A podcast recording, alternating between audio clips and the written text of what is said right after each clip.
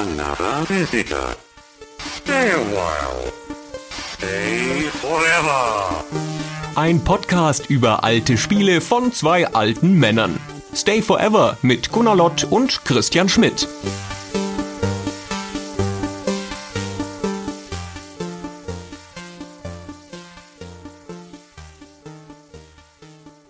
Hallo, liebe Hörerinnen und Hörer. Hallo, Gunnar.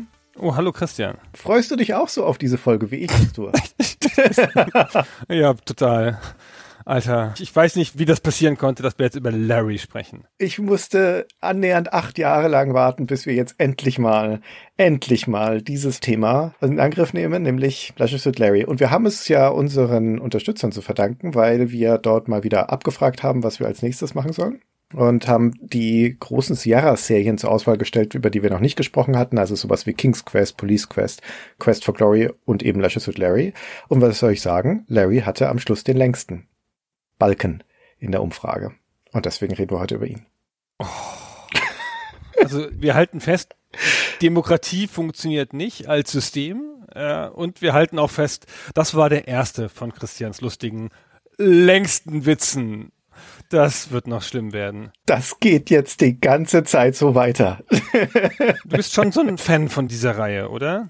Wir müssen, glaube ich, von vornherein so ein bisschen die Fronten klären. Ja, Fan ist vielleicht ein sehr großes Wort, aber ich habe schon einen sehr großen Platz in meinem Herzen für diese Serie insgesamt. Sie wird ja häufig falsch verstanden. Sie wird ja häufig geschmäht von Leuten wie dir, die keinen Zugang dazu finden, die das nach Augenschein beurteilen und sagen, das ist doch so ein Schmuddelkram. Das ist doch so ein wenig witziges Aufreißer-Adventurechen. Das sind doch so halbseidene Dinger. Und damit tut man der Serie Unrecht, sowohl inhaltlich als auch spielmechanisch. Vor allen Dingen aber ist das mein allererstes Adventure-Spiel gewesen, das ich jemals gespielt habe. Eine prägende Erfahrung meiner Jugend. Also auf monochromem Monitor CGA auf dem PC XT irgendwann in den späten 80ern als Raubkopie, wie vermutlich so viele da draußen. Das war schon eine phänomenale Erfahrung. Ich habe das nie gespielt und ich war immer in der Rückschau erstaunt, wie mir diese ganze Serie entgangen ist. Ich habe ja überhaupt diese große Sierra-Lücke und ich habe es jetzt erst in der Recherche so für mich nochmal rausgefunden, weil ich ja 1986 bis 1989 meine ganz große Computerspielzeit hatte, so kurz vorm Abi. Also wo ich viel Zeit hatte, wo die ganzen Freunde alle gespielt haben, wo man diesen Zugang hatte zu Raubkopien und allem. Und da haben wir halt meistens auf dem C64 gespielt. Also ausschließlich, bis ich dann 1990, 91 oder so ein Amiga hatte.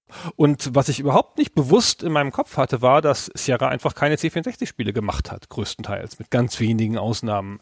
Und Larry, das hat überhaupt mein Bewusstsein erst erreicht, so 1990 rum, 91 mit einer Amiga-Version und da war schon, pff, das alte Spiel, ja, auf dem coolen Amiga nochmal zu spielen, das habe ich mir dann geschenkt. Zumal ich da natürlich schon, weil Lucasfilm Games hat ja den C64 volle Kanne unterstützt. Und dann war ich schon in der Dualität zwischen Sierra und Lucasfilm Games war schon klar, wo ich hin will und was ich zukünftig ignorieren kann, weil wir das gar nicht brauchen. Ja, das ist aber ja keine von den großen Rivalitäten, weil man konnte das wunderbar parallel spielen. Also zumindest habe ich das so gemacht, sowohl LucasArts als auch Sierra-Spiele. Ist ja auch müßig, sich dann zu fragen, was besser oder was schlechter ist. Sie sind schon sehr anders, diese Spiele. Aber nichtsdestotrotz, Lashes with Larry hat natürlich einen großen Fußstapfen hinterlassen. Als eine der großen Sierra-Serien, als eine, na, je nachdem wie man rechnet, sieben, acht, neunteilige Serie und als ein prägender Spielcharakter auch dieser späten 80er bis in die 90er hinein. Und darüber müssen wir jetzt mal sprechen. Darüber müssen wir echt mal sprechen, wie das passieren konnte, dass diese Figur zu einem der prägenden Charaktere der 90er wurde. Ja, ist natürlich auch immer ein bisschen mit Vorsicht zu genießen, wie bekannt ist Lashes with Larry jetzt tatsächlich so als Charakter. Aber nichtsdestotrotz, er ist ja der Protagonist einer lange laufenden Serie von Spielen. Und das sind, wie wir jetzt schon gesagt haben, Adventure-Spiele, klassische Grafik-Adventure. Ganz am Anfang noch mit der frühen Sierra Parser-Steuerung. Das heißt, du tippst da tatsächlich Befehle ein und die werden dann ausgeführt. Und ab Lashes with Larry 5 dann mit der Icon-Steuerung auf die Sierra-Daten gestiegen ist. Und jetzt mal kurz umrissen, wie würdest du denn das beschreiben, worum es da geht in den Lashes with Larry Spielen, Gunnar? Ah. Ist nicht so einfach, ne? Da muss man erstmal seine, seine Gedanken zusammensuchen. Ne, ich, ich darf jetzt hier nichts Falsches sagen. Du hast es ja schon hier von Anfang an geframed so. Also so wie du das nämlich siehst, Gunnar, und die anderen Kritiker ist das nicht. Waren quasi deine ersten Worte in diesem Gespräch hier. Schon mal das Fundament gebaut hier für alle weiteren Diskussionen. Genau. Also das sind relativ konventionelle Adventures, die im Jetzt angesiedelt sind und deren Hauptcharakter zumindest in Teilen eine Jungsfantasie nachlebt. Ah, da bin ich mir schon gar nicht mehr sicher, ob ich da überhaupt mitgehen würde. Aber ach so, du meinst, er lebt diese Fantasie nach? Er der Charakter, nicht unbedingt wir als der Spieler. Der Charakter, nicht wir. Das wäre zu eindimensional. Mhm. Aber der Charakter erlebt die ein bisschen stellvertretend für uns. Und das greift auf ganz verschiedenen Ebenen. Das ist einerseits das Sexding, an dem wir ja nicht vorbei können, das zu erwähnen, um das es hier geht. Aber andererseits auch die Umgebung, wo der sich hinbegibt, in diese verruchten Orte, in die Gesellschaft der Reichen, auch später Casinos. Kreuzfahrtschiff. Kreuzfahrtschiff. Fernsehsendungen. Genau. Genau. Ja, genau. Also der Larry geht dahin, wo wir nicht hin dürfen, weil wir erst 16 sind, als wir das spielen und später nicht reich genug oder cool genug. Der erlebt unsere Fantasien und das vor einem relativ normalen Adventure-Hintergrund. Hm erlebt deine Fantasien möglicherweise. Das lässt ja schon wieder tief blicken. Ich weiß nicht, ob es nicht mehr deine sind als meine. Na, mag schon sein. Ich sage gleich dazu, auch wenn wir heute immer mal wieder die weiteren Bögen spannen, was die Serie angeht, werden wir schwerpunktmäßig über das erste Spiel der Serie sprechen, über dieses Debüt von Leisure Suite Larry und uns daran abarbeiten. Die Serie wandelt sich im Laufe der Zeit. Also sowohl strukturell, da gibt es Wandlungen, als auch in der Ausprägung des Charakters. Larry ist nicht gleich Larry, je nachdem, welches Spiel man spielt. Aber ob wir das jetzt vertiefen heute, bin ich mir nicht so sicher, weil wir sonst relativ weit eindringen müssten. Zwei. Und wir uns ja vorbehalten, also ich speziell mir vorbehalte, dass wir über jeden einzelnen Serienteil nochmal eine eigene Folge machen müssen. Allein schon deswegen, weil dieser Gesichtsausdruck, oder, den möchte ich mir noch häufiger anschauen. Ich genieße das gerade ein bisschen. Ich glaube schon, dass wir noch mehr Larry-Folgen machen müssen. Ich will nicht sagen, für sagen wir mal, sieben signifikante Spiele, nicht sieben Folgen, aber zumindest eine könnte man noch machen, vielleicht zwei. Naja, das schauen wir mal. Also wie gesagt, es geht um den ersten Teil. Machen wir nach der Baldur's Gate 2 Folge. Ja, wäre auch mal wieder fällig, ne? Jetzt wo du sagst. Also dieser erste Teil, in dem wir diesen Lashes with Larry kennenlernen, da hat er eine ganz einfache Vision. Er ist nämlich des Nachts angekommen in einer verruchten Großstadt namens Lost Wages, die namentlich und auch vom Design her angelehnt ist an Las Vegas. Und dieser Lashes with Larry, der wird uns im Spiel selbst nicht groß vorgestellt, aber im dazugehörigen Handbuch wird er kurz umrissen. Und zwar ziemlich brutal als ein Loser.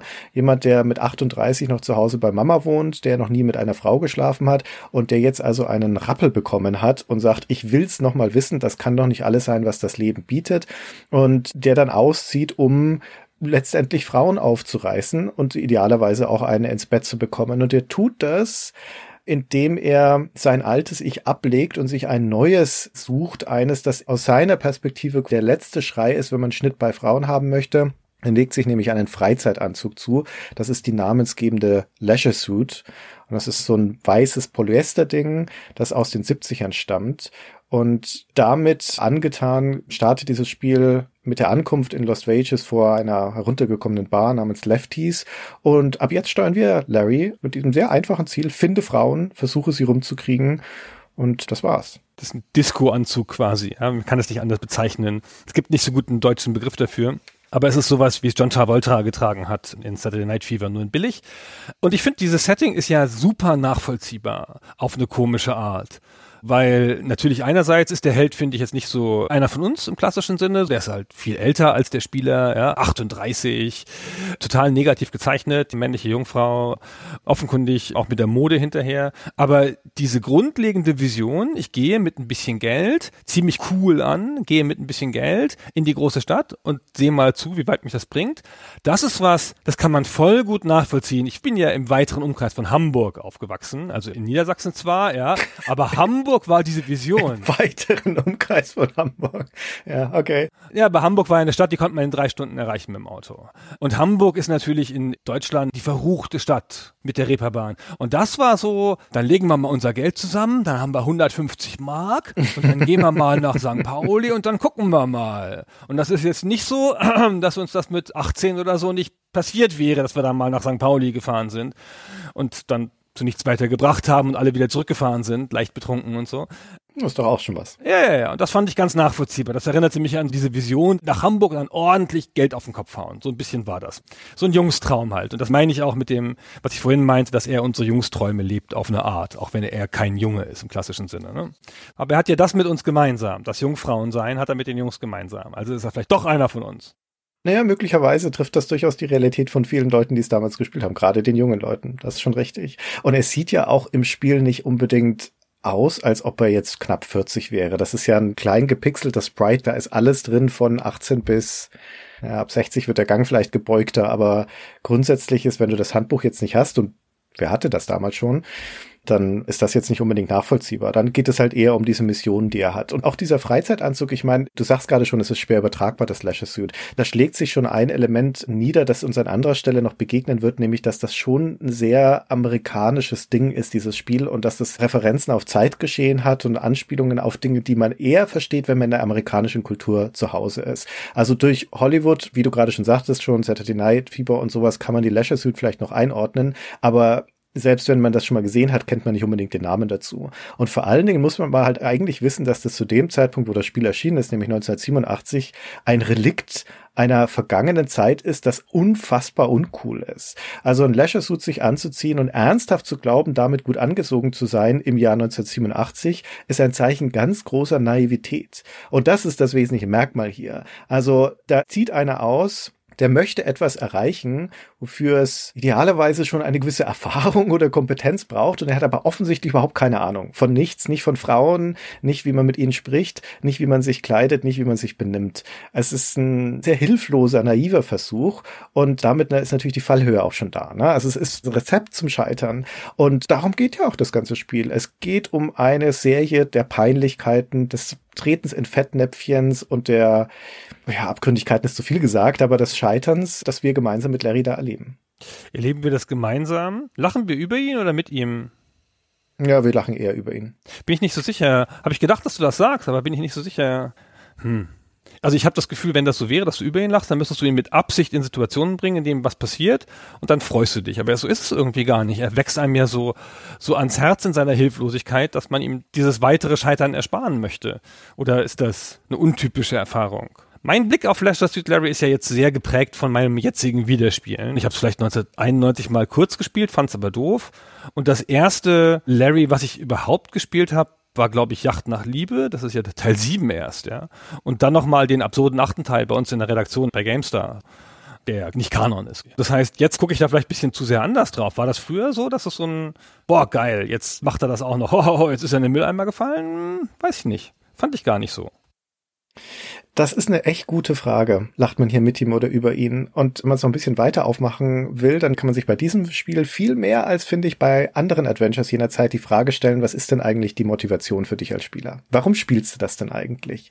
Weil es da mehrere legitime Antworten drauf gibt, finde ich. Und eine davon kann natürlich sein, schlichtweg voyeuristische Neugier. Also zu sagen, gut, da werden mir ja durchaus auch attraktive Frauen gezeigt. Du hast schon gesagt, ne, dieses Jungsideal.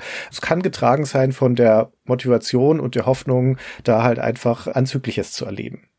Zu sehen, idealerweise sogar noch mag vielleicht auch von der Motivation getragen sein, diese Handlung zu erleben, aber das ist schon, also Handlung ist auch ein großes Wort in diesem Zusammenhang und vor allen Dingen, das läuft ja jetzt nicht so wirklich auf irgendwas hinaus. Na, es ist jetzt nicht so, dass es da ein Grundmysterium gäbe oder irgendetwas, was die Handlung treibt, sondern du bist halt in dieser Welt, die auch einigermaßen offen ist, da sind Frauen drin, so jetzt schau mal, was passiert. Es kann natürlich aber auch die Motivation sein, zu lachen. Ja, es ist ein Comedy-Adventure. Es geht darum, dass hier viel gelacht werden soll, dass hier viele Witze gemacht werden und da ist dann mehr die Frage, lachst du mit Larry oder lachst du über Larry? Und ich sage deswegen, man lacht eher über ihn, weil es erstens ja hier ganz stark die Stimme eines Erzählers gibt. Also viele von den ganzen Textbeschreibungen, von den Beschreibungen von Örtlichkeiten, von Szenen und so weiter werden ja nicht von Larry erzählt, sondern werden von einem Erzähler, einem Namenlosen erzählt, der aber auch kommentiert, der also auch tatsächlich urteilt an manchen Stellen über Larry und der ja irgendwie so auch unsere Perspektive widerspiegelt. Und auf der anderen Seite bist natürlich du als der Spieler derjenige, der Larry dazu bringt, der überhaupt auf die Idee kommen muss, dass Larry in einen Müllcontainer klettern kann zum Beispiel. Und dementsprechend verlangt es schon von dir, dass du ihn also unangenehme Sachen machen lässt, dass du ihn ein Kondom kaufen lässt und solche Dinge. Aber du machst die Sachen ja zielführend oder vom Spiel einfach hingeführt. Und du machst sie nicht so sehr ähm, auszuprobieren, woran er wieder scheitert. Es gibt ja Spiele, die so sind. Ja, wo du noch einen Tod herbeiführst oder noch eine absurde Situation. Und so ist es ja nicht. Eigentlich versuchst du die ganze Zeit relativ ernsthaft, ist mein Eindruck, dieses Ziel, das dieses Spiel nahelegt, es gibt ja nicht so richtig ein super gutes Ziel, zu erfüllen treuherzig mit den Mitteln und das Spiel wirft dich halt immer auf so eine Bahn. Das Spiel nimmt dir an vielen Stellen die Kontrolle ab, auch für Dialoge und sonst du gesagt, kannst du gar nicht so viel machen. Ich hatte so ein bisschen den Verdacht, das ist so ein Spiel, auch so mit dem Thema, wie die coole Disco, für die du aber eigentlich zu jung bist. Du kommst nicht rein in die Disco, kommst dann doch rein. Dann bist du drin, das Leben tobt und du stehst am Rand mit deiner Cola, weil Bier darfst du ja noch nicht und denkst so, oh, ist cool hier. Ich bin auch cool voll cool hier. Und irgendwie nach zwei Stunden gehst du wieder raus und denkst, cool, dass ich drin war. Keine Ahnung, was ich gemacht habe, aber cool, dass ich drin war. Und so ein bisschen ist Larry so, man geht halt so rein, das ist ja aber ein cooles Spiel, das ist ja verrucht und es geht um Sex. Und wenn meine Mutter mal nicht reinkommt, wenn ich das spiele, so, als wenn deine Mutter da irgendwas sehen würde, wenn ich gerade in einen von vier Screens, wo man eine richtige Frau sieht in einer Großaufnahme, ja. Und dann spielst du das so und nimmst das alles so hin, so, hm, hm, hm, hm, machst halt alles, was man da so macht. Hoffentlich kommt noch mal eine Szene, wo du was siehst und das war's. Und man akzeptiert das so. Das ist ja gar kein gutes Spiel im klassischen Sinne. Das erzählt nicht stringent, das baut sich nicht gut auf. Das ist, glaube ich, irgendwie so die Freude, da drin zu sein. Ja, ich weiß, was du meinst. Würde ich auch zustimmen. Du hattest vorhin ja schon gesagt, wir spielen hier in einem Gegenwartsszenario. Ist jetzt keine näher definierte Gegenwart, aber man kann davon ausgehen, dass es ungefähr schon auf die späten 80er passen wird. Ist auch einigermaßen zeitlos, dieses ganze Ding. Und das ist per se ja schon ungewöhnlich. Wir sind hier in einer Zeit, nicht nur bei Sierra, sondern auch generell in der Spielebranche, wo es solche Realwelt-Gegenwartsszenarien ganz, ganz selten gibt. Das allermeiste ist Fantasy, King's Quest zum Beispiel oder Science Fiction, Space Quest, ne, die ersten beiden großen Serien Serien, die sehr herausgebracht hat. Und etwas, was wirklich so nicht nur in unserer Welt spielt, sondern auch noch in einer gegenwärtigen Welt. Das ist sehr ungewöhnlich. Und wie Seed Larry das aufzieht, ist dann ein bisschen im Sinne von einer offenen Welt, von einer Open World. Das ist eine Schatzjagd, gar nicht unähnlich von King's Quest. Das erste King's Quest ist ja auch eine offene Welt. Es ist eine Fantasy-Welt, in der du von Screen zu Screen gehst und die erkundest die und deine Aufgabe ist, finde drei Schätze um König zu werden. Und hier ist es, finde drei Frauen. Also es ist eigentlich das gleiche Grundkonzept und die sind irgendwie in dieser Welt und du musst sie erstmal entdecken und dann musst du rausfinden, was du mit ihnen anstellen kannst und welcher Reihenfolge du das machst und wie du dich durch diese Welt bewegst, ist aber dir überlassen. Es sagt dir gar nichts, oder? Es sagt dir nur, dass du deine Jungfräulichkeit verlieren sollst. Es sagt dir nichts, nee. Sagt es das sehr deutlich, dass es einen Timer hat? Im Spiel sagt es dir das gar nicht. Das hat mich voll überrascht beim Wiederspielen, ehrlich gesagt. Ja, ja, mich auch, ja. Zu dieser Timer-Geschichte müssen wir nochmal später ausführlicher kommen, weil ich das so krass finde. Genau, aber eigentlich hast du gar kein Ziel. Das meine ich auch. Du hast diesen Zutritt zu dieser Welt und das muss ja auch gar nichts erklären. Du bist in Las Vegas, also Lost Wages, haha, und hast Geld. Mehr musst du doch nicht wissen. Gunnar, du bist in Hamburg, du bist 18, du hast 50 Mark in der Tasche. Mach was. was denn? Alkohol und Frauen. Ja, und das ist ja auch das, was du als erstes machst. Kaufst du auch gleich mal ein Whisky als erstes. Es hat diese Erkundungsmotivation. Das glaube ich auch. Das meine ich, ja. Also sowohl, was die Welt angeht, die ja nicht wirklich groß ist. Wir reden hier von vier Schauplätzen und irgendwie ein paar Dutzend Screens, in denen du dich bewegst. Aber nichtsdestotrotz, die sind natürlich sehr prägnante Orte. Deswegen ähm, sind hohen Wiedererkennungswert. Und also, hat aber natürlich auch diese inhaltliche Erkundung. Ja, was kann ich hier eigentlich tun? Mit wem kann ich sprechen? Was sind die Rätsel, die hier auf mich warten? Weil auch die, du musst erstmal finden und dann musst du sie dir erschließen und sowas. Und das ist natürlich nochmal besonders potenziert, wenn man wie ich damals sehr jung ist. Also halt ein Teenager, ein früher Teenager und das erste Mal so ein Adventure spielt, dann ist das überhaupt auch nochmal eine Erkundung dieser Mechanik, dieser Art von Spiel. Also dieses Genres. Und ich konnte damals auch noch kein gutes Englisch. Lashes to Larry gibt's nur in Englisch. Das ist eine Erfahrung, die, glaube ich, auch viele Leute teilen, dass wir damals über Computerspiele durchaus auch Zugang zu Englisch gefunden haben. Und so war es bei mir auch. Ich habe Lashes to Larry nur zum Teil verstanden. Die schwierigen Worte überhaupt nicht, die schwierigen Zusammenhänge gar nicht. War auch nicht unbedingt notwendig. Für mich war das weniger ein Textspiel als ein Bewegungsspiel. Man steuert das Sprite ja da drin. Ja, also du machst es auch mit den Pfeiltasten. Du bewegst Leisure Suit Larry nicht indirekt mit der Maus wie beim LucasArts-Spiel, wo du irgendwo klickst, dann bewegt sich die Figur dahin, sondern unmittelbar mit den Pfeiltasten. Und dann tippst du irgendwas ein und bei diesen frühen Sierra Parser-Spielen läuft die Zeit ja da weiter. Ja, während du was eintippst, hält das Spiel nicht an. Das wartet nicht auf dich, wie in einem Text-Adventure, wo das rundenweise im Endeffekt passiert, sondern es geht halt einfach weiter. Und das heißt auch, wenn du deinen Charakter laufen lässt in eine Richtung, du musst die Taste nicht gedrückt halten, sondern du drückst halt einfach links, dann läuft er nach links. Und während du dann tippst, läuft er einfach weiter. Der läuft auf die Straße und lässt dich überfahren, wenn du nicht aufpasst. Also du musst halt tatsächlich auch ein bisschen die Kontrolle behalten über die Situation. Und das alles überhaupt erstmal zu entdecken, das rauszufinden, zu gucken, wo kann ich denn hingehen? Wie viel Zeit mein Bruder und ich damit verbracht haben in dieser ersten Szene. Du startest das Spiel auf der Straße vor Lefty's Bar. Vorne ist die Straße und wenn du über die Straße gehst, wirst du vom Auto überfahren. Nach rechts geht es in so einen Hinterhof, da steht Müllcontainer und nach links scheint es auch weiterzugehen. Da kommt man auch in einen Hinterhof, wo man immer sofort von einem Räuber überfallen und totgeschlagen wird. Und wie viel Zeit wir damit verbracht haben, nur überhaupt rauszufinden, ob man da irgendwie weitergehen kann, ob man nur schnell genug sein muss, ob man irgendwas hier tun kann in dieser Szene, wohin ich mich überhaupt bewegen kann. Du kommst ja von Ort zu Ort in diesem Spiel über eine Taxifahrt. Also es ist keine geschlossene Welt, sondern du setzt dich ins Taxi, dann sagst du, wo du hinfahren fahren möchtest und dann bringt er dich dahin. Ich weiß aber nicht, wo ich hin will. Also wir haben halt einfach stundenlang Worte durchprobiert.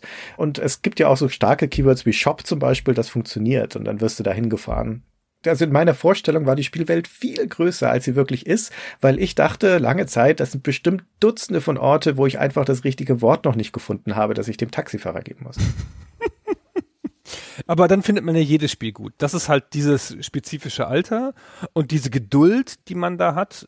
Dann ist halt so eine frustrierende, typische Sierra-Scheiße wie, oh, ich bin in einen anderen Bildschirm gelaufen, bin jetzt tot.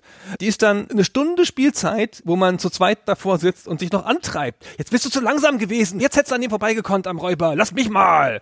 Das ist ja dann Spaß. Und wenn man das jetzt halt nochmal spielt oder damals mit ein bisschen größerem Alter oder mit ein bisschen mehr Spielerfahrung gespielt hat, dann ist es ja eine Frustration an der Stelle, ja, oder eine Nervigkeit.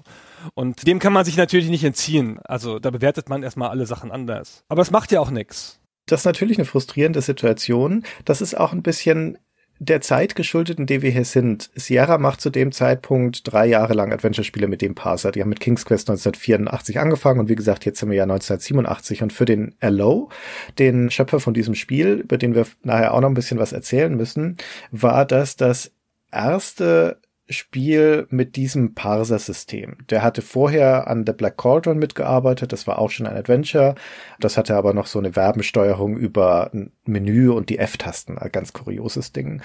Und der war jetzt auch noch nicht super erfahren, was diese Adventure-Spiele angeht. Der hat zwar vorher mitprogrammiert an Spielen wie King's Quest 3, aber das war sein erstes quasi vollwertiges, eigenständiges Spiel, das er selbst gemacht hat. Er hat die Grafiken dafür auch nicht gemacht. Das war der Mark Crow, einer der besten Grafiker, die Sierra damals hatte, der Space Quest auch mitgearbeitet hat. Und der Allow hat später mal erzählt, so eine Szene wie diese Straßenszene. Es ist ja nicht nur der Start von Lefties, es sind ja auch andere Orte, wie zum Beispiel der Quickie Mart, also dieser Shop. Auch da sieht es so aus, als ob ob du nach links rausgehen kannst. Und auch da kommst du immer wieder in diese Hinterhofszene, wo du überfallen und totgeschlagen wirst. Und das ist einfach dem geschuldet, dass sie eine Welt haben wollten, die offener aussieht. Ja, du kannst jetzt nicht überall links und rechts irgendwelche Zäune reinmachen und dann aber irgendwie nicht wussten, was sollen wir jetzt damit machen? Der Spieler kann da ja rausgehen. Was soll denn jetzt passieren? Ja, müssen wir ihn halt umbringen.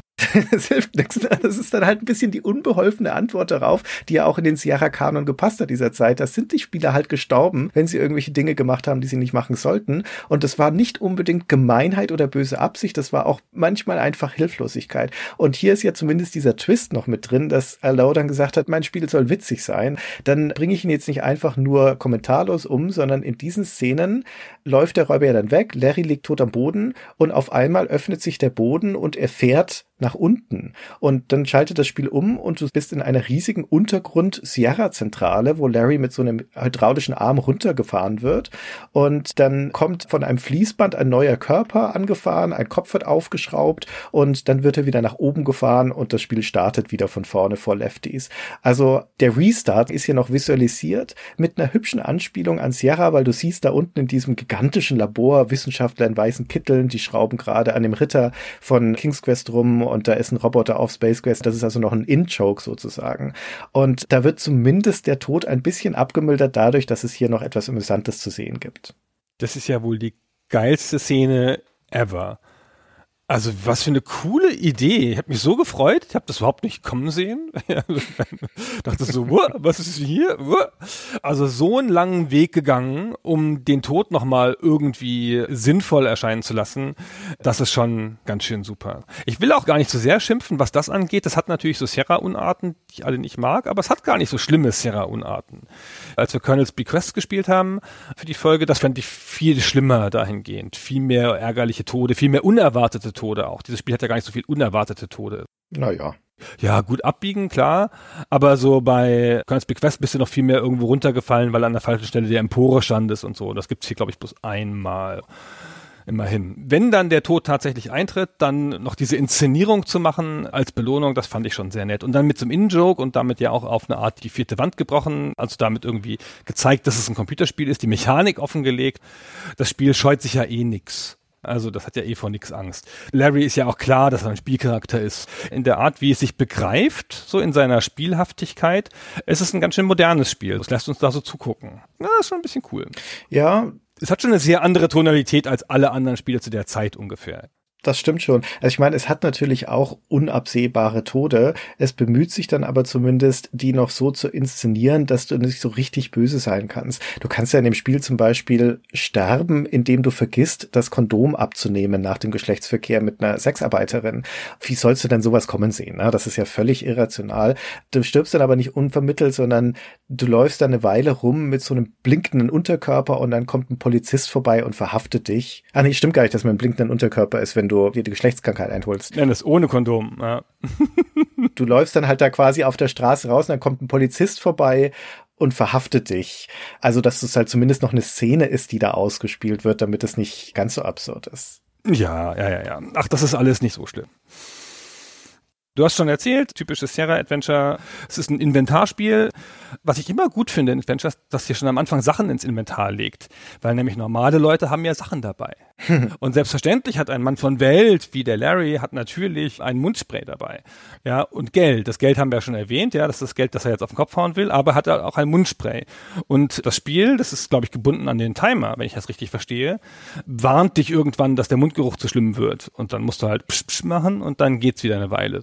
Was ich irgendwie rührend finde, ja, in seiner komischen Art. Genau, aber sonst ist es ein ganz konventionelles Spiel. Die Figuren sind nicht so groß wie bei den LucasArts-Spielen. Du guckst mehr schräg von oben drauf in die Szenen wie in so einem Guckkasten. Du bist nicht sozusagen direkt neben den Charakteren wie bei LucasArts. Und du bewegst dich, wie gesagt, mit dem Joystick oder mit der Tastatur und gehst dann immer neben den Ort, wo du was manipulieren willst, also in der Grafik daneben und dann kannst du es erst eintippen. Unerträgliche Sierra-Mechanik, aber man gewöhnt sich dran. Jetzt geh noch ein Stück näher ran, sagt das dir manchmal, ja, wenn der Gegenstand da ist, aber du ein bisschen zu weit weg stehst, als wüsste es nicht, was ich will. Und das ist doch bei den LucasArts-Spielen auch nicht anders. Da kannst du doch auch einen Gegenstand nur nehmen, wenn du dahin läufst. Ja, das stimmt, aber da ist es ja irgendwie logischer, weil du ja dann draufklickst und dieses Eintippen, das machst du ja sozusagen außerhalb der Welt. Ach, du fändest das logischer, wenn du das eintippst und er könnte dann die Flasche nehmen aus zehn Meter Entfernung. Nur weil er im gleichen Raum steht. Genau, das fände ich besser, ja. Blödmann. Gunnar Logik, verstehe. ist einfach nur Bequemlichkeit. Nein, man wechselt ja ständig zwischen zwei Modi, ja. Die Grafik ist ja sinnlos, bis auf die Tatsache, dass du dich dahin bewegen musst. Wenn du daneben ihn gelaufen bist, kannst du ihn ja nicht nehmen, sondern musst ja dann wieder zurück. Ich habe das ja schon bei Coins Bequest gesagt, das ist das Schlechteste aus beiden Welten. Diese Mischung aus Text-Adventure und Grafik-Adventure. Aber es ist ja müßig. Das ist halt, wie es damals war zu der Zeit. Ja, es trennt natürlich sehr stark die visuelle Ebene von der eigentlichen Befehlsebene, das ist schon richtig. Aber die Grafik ist natürlich nicht sinnlos, nicht nur, dass du dich drin bewegst und ja auch tatsächlich zu Ausgängen hingehst und solche Dinge, sondern die zeigt dir natürlich auch die Dinge, die relevant sind in dieser Spielwelt, mit denen du potenziell interagieren kannst. Also fast immer ist es so, dass das, was du am Bild siehst, ist auch etwas, was du anschauen, potenziell mitnehmen und so weiter kannst. Genau, die großen Sachen. Ja. Kleine Gegenstände zeigt das ja oft nicht. Also es ist auch nicht so ein Spiel, wo du dann irgendwie die Truhe aufgeht und du siehst irgendwas drin liegen oder es blinkt oder sowas, wie das in moderneren Spielen ist, sondern wenn du irgendwas durchsuchst, dann wird es dir gesagt, dass das da ist. Hm, ja, in dem speziellen Fall, das stimmt. Aber in der Spielwelt, wenn du Gegenstände nehmen kannst, dann sind sie auch zu sehen. Zum Beispiel im Casino liegt ja die Mitgliedskarte von der Disco im Aschenbecher. Die kann man da drin sehen? Die siehst du, ja, ja. Echt? Oh. Ja, die guckt da leicht raus. Oh, die habe ich gar nicht gesehen. Glaube ich. Oder verwechsel ich das jetzt mit dem Remake? Mag sein, dass ich das falsch in Erinnerung habe. Also ich könnte schwören, das nicht. Vielleicht habe ich jetzt das eine Beispiel gerade ausgewählt. es nicht stimmt. Genau, damit wissen wir, es ist bei allen Sachen so. Es ist ja auch am Anfang mit dem Schreibtisch da, wo du die Blume findest, da ist es ja auch nicht zu sehen. Ist ja auch wurscht. Also, hm. Den Ring, der da zum Beispiel auf dem Waschbecken liegt, der ist ein Pixel groß. Der ist sichtbar. Das ist ein goldener Pixel. Also ist eindeutig, eindeutig. Ah, okay, ja, ja. Ja, vielleicht habe ich es auch übersehen. Jeder hat's gesehen. Das ist übrigens auch noch so ein Beispiel, dieses Klo in Lefty's Bar für so einen Tod, den man nicht kommen sieht. Denn wenn du da die Toilettenspülung betätigst, dann wird der Raum überflutet und Larry ertrinkt. Das ist auch ein Tod nur um des Gagwillens. Das ist ja absolut nicht absehbar. Aber immerhin siehst du halt noch, wie der Raum sich mit Wasser füllt und Larry dann da noch ein bisschen rumzappelt. Also es wird für dich visualisiert. Naja, Klammer zu das Handbuch weist dich ja extra darauf hin, dass du das machen sollst. Aber nur aus Gemeinheit. Ja, nur aus Gemeinheit, genau. Das ist offenkundig dann, was man damals lustig fand, glaube ich, ja. Das Handbuch hat ja so eine Sektion für unerfahrene Spieler, wie das häufig so war damals, wo dann halt quasi die ersten ein, zwei Rätsel für dich schon beschrieben werden. Und das endet damit, dass das Spiel dir sagt, was du da in der Toilette alles machen musst. Und es endet mit dem Satz, ach ja, und vergiss nicht zu spülen, bevor du rausgehst. Genau, das ist es. Und das heißt, du stirbst in diesem Moment. Ja, es ist eine schiere Gemeinheit. Naja, egal. Aber jetzt lass uns doch mal Lefty's Bar so ein bisschen genauer beschreiben. Der erste Raum ist einfach die Bar, ganz klassisch. Da sitzen halt Leute und da kann man sich an die Bar stellen bzw. setzen. Dann gibt's einen Flur dahinter und ein Klo und es gibt eine verschlossene Tür, durch die du nicht kommst, weil wenn du daran klopfst, dann fragt jemand nach einem Passwort. Und das ist quasi dein erstes Rätsel. Und ansonsten könntest du noch rausgehen und ein Taxi nehmen, aber du weißt ja nicht wohin. Ja, du musst ja dem Taxifahrer ein Wort sagen und du hast noch nicht so richtig einen klaren Hinweis, wo du jetzt noch hinfahren könntest. Und das erste, was du dann halt machst, ist da so ein bisschen rumlaufen und aufs Klo gehen und so. Und im Klo findest du den Ehering, wenn du den Sink durchsuchst, das Waschbecken. Und wenn du im Klo bist, dann ist da Graffiti. Und wenn du das Graffiti anguckst und es dir mehrmals anguckst und dann nochmal anguckst, beim dritten, vierten, fünften Mal oder so, sagt es dir, eins der Graffitis ist ein Passwort. Ja, und dann weißt du, aha, da war eine Tür mit einem Passwort, du hast dein erstes Rätsel schon quasi gelöst.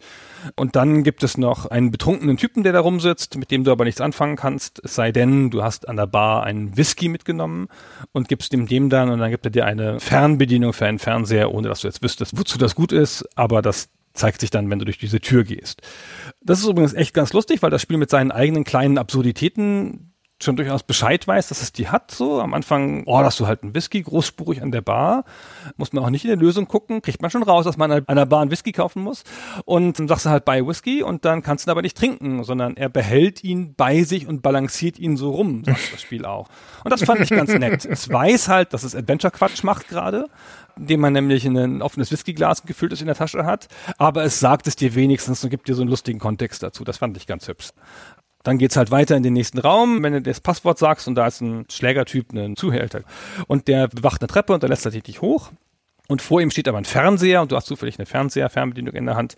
Dann kannst du den damit anschalten, weil der Knopf ist abgebrochen und dann kannst du immer die Kanäle umschalten, musst sechsmal umschalten oder so. Und jeder Kanal ist ein Witz. Und es ist immer irgendeine vage erotische Szene beschrieben. Und dann sagt Larry, ach, das ist so ein langweiliger Scheiß. Es ist irgendwas mit Ledergöttinnen, wo man ja so als Infocom-Fan natürlich sofort an Leather Goddess of Phobos denken muss. Und dann ist es, ach, so eine vage anthropologisches Drama oder sowas. Der schaltet immer weiter und dann kommt irgendwann ein richtiger Porno. Und dann wird der Zuhälter aufmerksam und macht die Treppe frei. Sehr logisches Rätsel.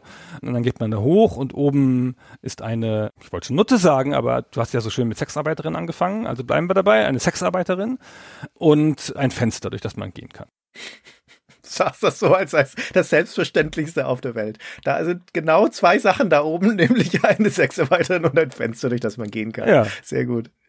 Ich finde das Fenster sehr auffällig an der Stelle, weil es ja ein Weg aus dem Raum ist. Ja. Jetzt sag mal, was du mit der Sexarbeiterin gemacht hast. Naja, du kannst an dieser Stelle direkt mit ihr schlafen. Dann entkleidet sich Larry, springt ins Bett und dann erscheint über diesem Bett ein Zensiertschild, ein schwarzes großes, das sich dann rhythmisch und immer schneller werdend auf und ab bewegt. Nach ein paar Sekunden ist der Akt vorbei. Larry zieht sich wieder an, und sagt so, ja, Glückwunsch, jetzt bist du keine Jungfrau mehr, aber irgendwie hat sich's jetzt nicht so wahnsinnig romantisch angefühlt, nicht so wirklich erfüllend.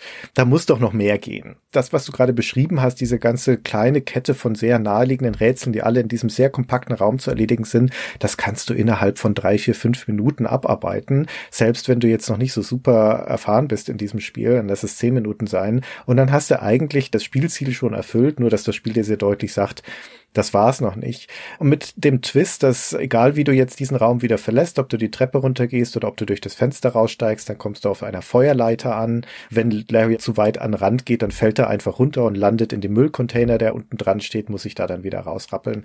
Aber sobald du spätestens wieder draußen auf der Straße stehst, egal auf welchen Weg du gehst, fängt dann sein Unterkörper an zu glühen für ein paar Sekunden und dann wird dir klar, oh oh, ich habe mir da offensichtlich eine Geschlechtskrankheit gerade eingefangen, weil es war ungeschützter Sex da oben und es war vielleicht nicht die beste Idee. Und dann stirbt Larry. Das heißt, das war es noch nicht. Weder war es der richtig erfüllende Sex, den er sich dann doch offensichtlich wünscht.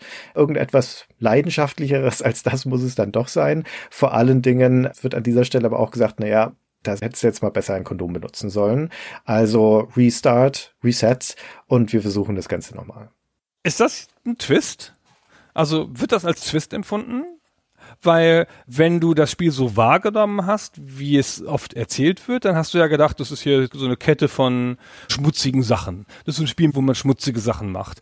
Und dann machst du mal eine schmutzige Sache und A bringt sie dich gleich um, B kommt die Hammerkeule hier, jetzt aber ich selber Sex praktizieren und dann kommt auch noch die Moral hinterher von wegen, wie unbefriedigend ist denn das? Du brauchst ja auch noch was fürs Herz und nicht nur für den Körper, sagt das Spiel ja dann sehr, sehr, sehr deutlich in so einer Texteinblendung. Ist das an der Stelle enttäuschend oder logisch, folgerichtig? Ich fand das überraschend. Ich fand das nicht überraschend. Ich fand das eigentlich ganz folgerichtig, weil du hast ja vorhin schon gesagt, es geht hier durchaus um eine pubertäre Wunschvorstellung. Ich muss noch mal schnell einen Schritt zurückgehen und beschreiben, wo wir hier eigentlich gelandet sind, weil diese Welt von Lashes with Larry ist ja erstens eine nächtliche. Du bist grundsätzlich hier nur immer bei der Nacht, auch nur in einer Nacht unterwegs. Und dieser Ort, an dem du beginnst, diese Lefties Bar, ist ja eine schäbige Kaschemme. Du bist ja hier im abgewrackten, heruntergekommenen Teil der Stadt gelandet, in so einer Absteige. Schon dieser Startbildschirm, wo du davor stehst, das ist so ein grauer Betonklotz, diese Bar, so Glasblocksteinfenstern. Da ist ein Neon-Schriftzug vorne dran, Lefties an der Seite, ein Hotelschild, auch mit Neonlettern, wo eines schon ausgebrannt ist und nicht funktioniert. Und davor spannt sich eine Stromleitung und im Hintergrund hast du dann noch so das Bild der Großstadt. Also es ist kein sonderlich einladender Ort und so geht das ja noch weiter. Dieses Zimmer der Sexarbeiterin oben, wenn du da hochkommst.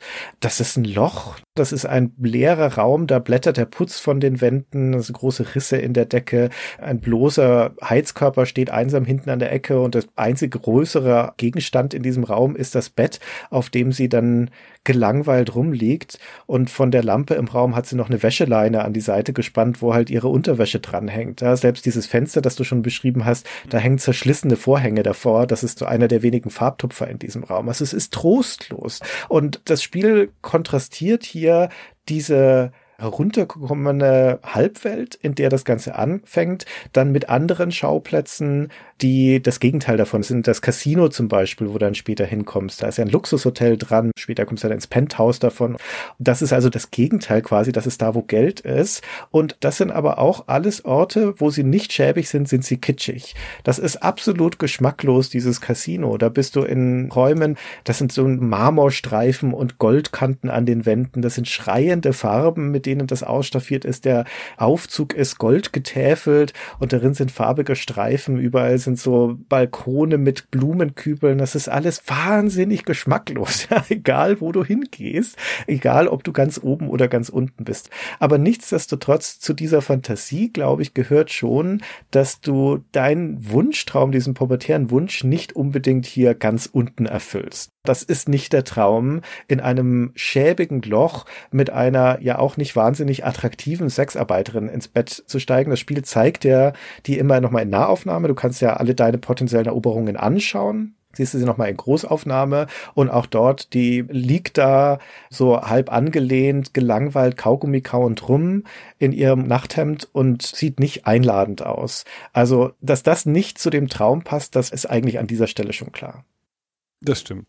Es ist eigentlich ein ganz tapferer Kniff, finde ich, weil das Spiel erfüllt dir den vordringlichen Wunsch hier an dieser Stelle und nimmt dir dann diese Wunscherfüllung wieder weg, indem es sagt, so hat's nicht gereicht und kontrastiert aber diesen Schauplatz schon, auch wenn die späteren Schauplätze kitschig sind, mit einer Art von Aufstieg.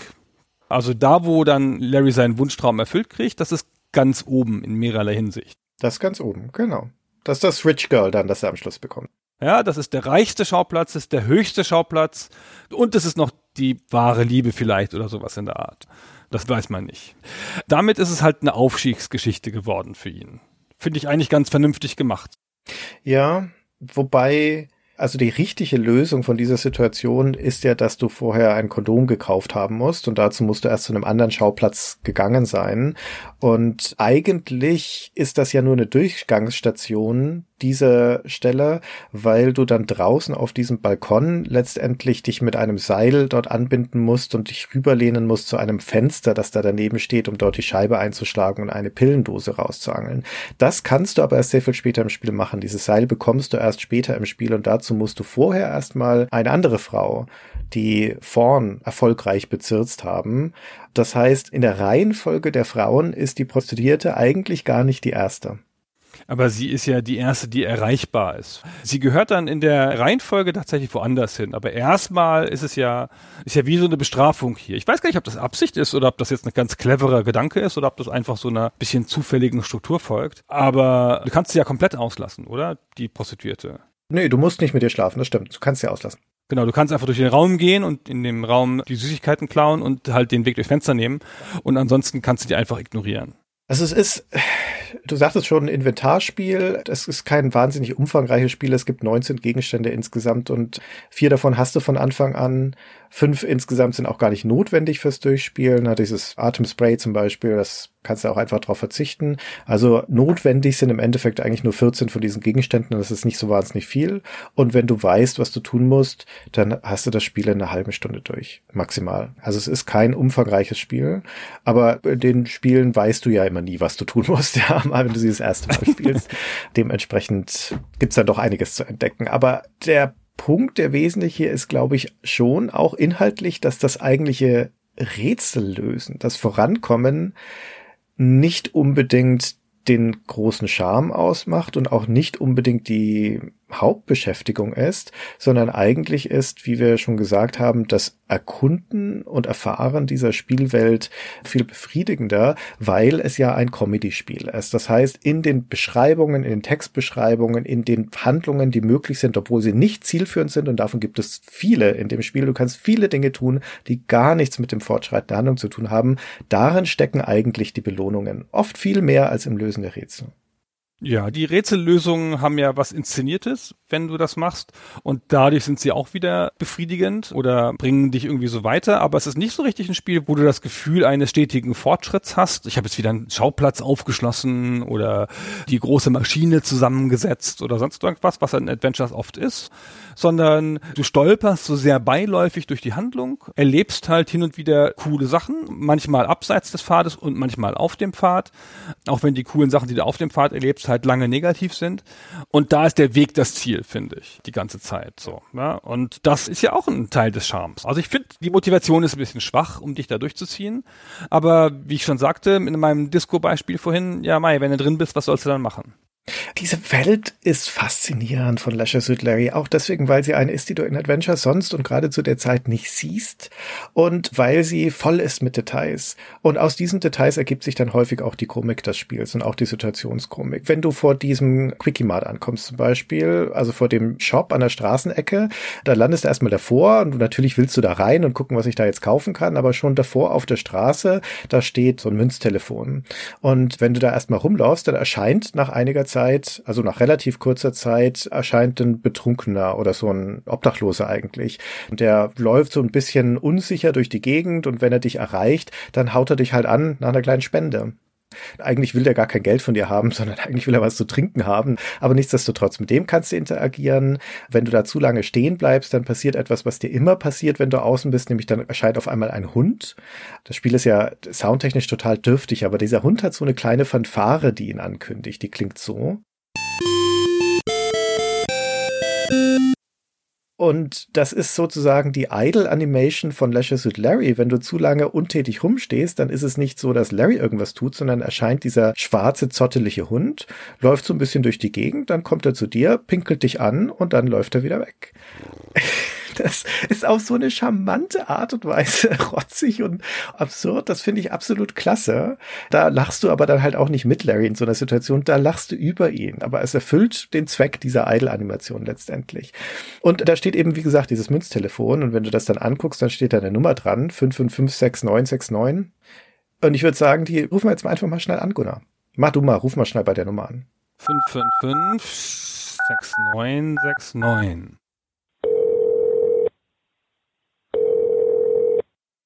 Hallo. Sie haben die nationale Hotline 6 Umfrage erreicht. Bitte beantworten Sie folgende Fragen. Am Ende wartet vielleicht ein großartiger Preis auf Sie. Wie heißt Ihr liebster Sexpartner? Orella. Was ist der beste Teil am Körper Ihres Partners? Das linke Ohr. Was machen Sie beide am liebsten zusammen? Lauschen. Was ist der beste Teil an Ihrem eigenen Körper? Das rechte Ohr. Und zum Schluss, nennen Sie bitte den Lieblingsgegenstand Ihres Partners. Das Hörgerät. Danke für Ihre Teilnahme. Ihr Preis ist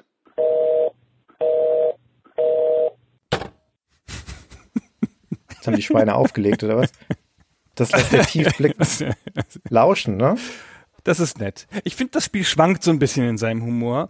Bei manchen Sachen finde ich, geht es weite Wege für seine Witze. Und dieser Anruf bei der Sex-Hotline, bei der Umfrage, ist komplett sinnlos, läuft nur auf den Gag hinaus, dass du den Preis nicht kriegst und zwingt dich, Sachen zu sagen, die du vielleicht dem Spiel gar nicht anvertrauen wolltest. Gott sei Dank war das noch früher vor Facebook und so. Und niemand hat sich gemerkt, was wir damals mit 16 eingetragen haben in diese Spiele. Steffi aus der zweiten. Der Punkt ist natürlich, dass es nicht notwendig ist, das zu machen. Es ist ja einfach ein Wegwerf-Gag in einem Spiel, das echt reich ist an Wegwerf-Gags. Das Atemspray, das du schon genannt hast, ist ein Wegwerf-Gag. Dieser Hund, der dich anpinkelt, ist ein Wegwerf-Gag. Aber es trägt zur Interaktivität der Welt bei, weil der nächste Person, der du begegnest, die sagt auf jeden Fall, wow, du riechst aber wie ein Hydrant. Und auch wenn du das Atemspray nicht benutzt, wird dir jede einzelne Person als erstes sagen, boah, ey, du solltest aber mal was gegen deinen Mundgeruch tun. Natürlich sind es immer wieder Gags auf Kosten von Larry, aber sie tragen halt dazu auch bei, dass es so aussieht, als ob die Welt wirklich auf dich reagiert. Noch ein Gag mehr und noch ein Gag mehr geht bis rein in den Punkt, dass du ein Menü ja auch hast oben an der Bildleiste, wo du so Sachen machen kannst, wie dein Spiel speichern, laden und so weiter. Und da gibt's eine Funktion, die heißt Bodily Function. Und dann scheint ein Textfeld und dann kannst du halt eingeben, welche Bodily Function du meinst. Also eine Körperfunktion, sowas wie gähnen oder rülpsen oder furzen oder sonst irgendwas. Und das tippst du dann da ein und dann sagt das Spiel einfach nur, also sagen wir mal, wir nehmen Rülpsen, also belch. Dann sagt das Spiel, you quickly turn around, belch and feel much better. A hint of a smile crosses your lips. Und das ist so poetisch geschrieben und so ein hübscher Kontrast zu dem, was du da vorher eingegeben hast. Egal, was du da eingibst, ob das jetzt Puke ist oder Piss oder sonst irgendwas, das Spiel sagt immer diesen Satz und immer endet es mit einem Anflug eines Lächelns auf den Lippen von Larry. Ich muss da jedes Mal lachen. Das funktioniert bei mir. Ich finde, bei manchen Gags geht es halt lange Wege und ich finde diesen Gag mit der Sex-Hotline halt hammermäßig, weil es mit dem Spieler spielt. Oh, warte mal, da klingelt gerade ein Telefon. Geh mal schnell ran, bitte. Gunnar? Hallo Gunnar, hier ist Orella. Warum lässt du diesen albernen Podcast nicht sein und kommst zu mir rüber, damit wir lauschen können? Dein rechtes Ohr macht mich wahnsinnig an. Bringe ein Hörgerät mit und komm mit meinem linken Ohr spielen. Bis gleich. Was war das denn gerade? Wer hat dich da angerufen? Das ist sehr, sehr irritierend. ich möchte da nicht drüber sprechen. Du wolltest gerade was über lange Wege sagen. Erzähl mal. Ich wollte was über lange Wege sagen, genau. Und ich finde, dieser Gag mit der Sex-Hotline ist ein weiter Weg und er ist ungewöhnlich, weil es den Spieler einbezieht und den Spieler zu Sachen zwingt. Und das ist ein ungewöhnlich guter Gag, finde ich. Auch in der Geschichte der Gags von lustigen Spielen hat der seinen Platz weit unterschätzt. Aber ich finde, an anderen Stellen rafft das Spiel halt alles zusammen, was es geben kann. Im Klischee, mit Absicht, halb ironisch, unironisch, einfach. Penis, Kacke, Pinkeln, alles. Ja. Da ist es mir manchmal zu viel. Ich finde auch die Funktion Bodily Functions dass sie da ist, ist, finde ich, schon der erste Gag in sich. Wie es dann ausgeführt ist, ist sehr nett, hast du recht, aber eigentlich, hm. Und dass sich der Hund anpinkelt, finde ich auch zu viel. Und dass zwei von vier Frauen sagen, oh, du freust dich, mich zu sehen, ist das eine Ding, Ding, Ding in deiner Hose, eine Petzdose oder eine Münzrolle oder oh, oh, das ist halt einfach jedes runtergerissen so, weil es halt in diese Art Kontext gehört.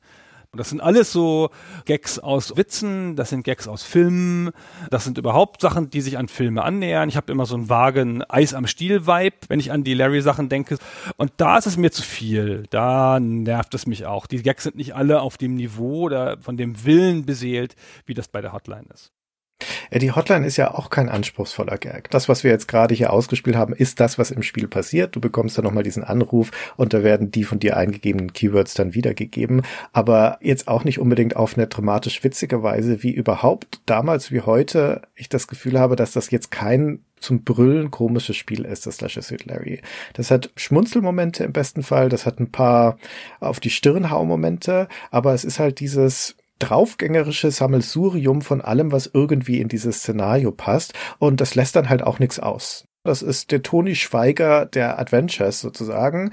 Ein Gag, den man hätte machen können, aber nicht macht, ist eine vergebene Chance. Deswegen wird er auf jeden Fall gemacht. Martin Deppe hätte ich genauso gut sagen können. Das wäre beides gute Kandidaten dafür. Und so ist dieses Spiel, aber dann zündet halt auch vieles nicht. Macht aber nichts, ne? Weil der nächste ist ja auch nur einen Klick weit entfernt. Ich finde, das ist das ganze Ding mit diesem Sexhumor, wie du das ja auch vorhin gleich eingangs gemacht hast mit dem längsten und so. Da sind halt so Sachen, die sind durch das ewige Wiederholen irgendwie lustig, weil sie so ein Standard-Klischee der Kommunikation sind. Ich habe manchmal das Gefühl, wenn ich mit Leuten spreche, die so im Alter von unseren Eltern sind, dass da insbesondere Leute, die jetzt sagen wir mal nicht in Berlin groß geworden sind, dass da oft noch so ein Sexhumor vorherrscht, wie man ihn selber mit 16 hatte, so. Och, guck mal, da, da ist ihr ja die Brust rausgefallen, als sie sich nach vorn gebeugt hat. Huch, und so auf dem Niveau sind diese Sachen und die funktionieren übers Andeuten in dem Zusammenhang. Weißt du so, naja, ich habe mich ja für dieses Spiel sehr lange und tief vorbereitet. das ist in sich witzig. Ich finde diese ganze Art von Humor ablehnenswürdig, aber ich verstehe schon, das ist ein Konsenshumor, so, weil es ist so ein Zustimmhumor. Du sagst das, ich so, ich verstehe, ich hatte nämlich auch schon mal Sex. Wir hatten nämlich beide schon mal Sex. Wir sind die Coolen. Verstehst du, was ich meine? Das ist so ein Zugehörigkeitsding. Ja, ich verstehe, was du meinst, aber ich weiß nicht, ob ich dem zustimmen würde. Viel von dem Humor in Lashes Larry ist aus Innuendo abgeleitet, aus diesen sexuellen Anspielungen. Es ist auch viel abgeleitet aus, ja, Versatzstücken des Vulgären. Dann steht da halt ein Exhibitionist auf der Straße vor der Kapelle zum Beispiel. Und dann geht Larry vorbei und fragt ihn, ob sein Name Shorty ist. Weißt du, das ist so im Vorbeigehen, das nimmst du mit. Das hat überhaupt keine Bewandtnis, aber es bereichert natürlich auch wieder diese Welt und ist halt eine Gelegenheit, um Gag zu machen. Vom Casino rennt ein Typ Typ rum, der hat all sein Geld verspielt, der ist nackt und hat halt nur noch einen Fass um den Körper und verkauft dir einen Apfel. Das ist ja Steve Jobs. Das ist ja eine zeitgenössische Wirtschaftsanspielung. Ja, genau, der den Apfel verkauft. Für einen Dollar. Das ist sogar in diesem Fall Teil eines Rätsels, aber nichtsdestotrotz, das sind halt alles diese Versatzstücke dieser Las Vegas-artigen Welt, die jetzt nicht dieses trubelhafte Las Vegas ist mit dem überbordenden Nachtleben, sondern eher halt die dunkle Seitenstraße oder fünf Uhr morgens, wenn nur noch die Schnapsleichen unterwegs sind, ne? oder die hartgesottenen Partygänger. Und so ein bisschen ist das da gerade. Und das ist dann halt alles verdichtet auch in diesen ganzen Szenen. Wie gesagt, ganz vieles in dem Spiel. Ich würde annehmen, vermutlich mehr als 50 Prozent des Inhalts ist nicht zielführend und hat nichts zu tun mit der eigentlichen Quest, die ja wirklich trivial und kurz ist, sondern es ist eine reine Bereicherung. Es sind Dinge, die da sind dafür, dass der Spieler sie entdecken kann. Es ist ja sogar die eine die in jedem Film, in dem es um lustigen Sex geht, vorkommende Szene, der Kondomkauf ja. im Drugstore. Und das Spiel macht da einen sehr witzigen Gag draus, in dem der Verkäufer ihn dann wahnsinnig explizit fragt, was er jetzt wirklich für Kondome haben will, ob das wirklich jetzt Erdbeergeschmack oder du kannst es immer nur auswählen und noppen und alles mögliche und hinterher kommt so eine Kette von Eigenschaften raus, die du dem Spiel immer sagen musst, ohne dass du dem ausweichen kannst und am Ende ruft er laut in den Raum der Verkäufer, was jetzt da gekauft wurde und in diesem leeren Laden, wo nur Larry drin steht, vor dem Verkäufer, gucken plötzlich aus allen Ecken Leute raus und rufen so ein Perverser und verschwinden wieder. Wie in so einer Sitcom. Hammer-Szene.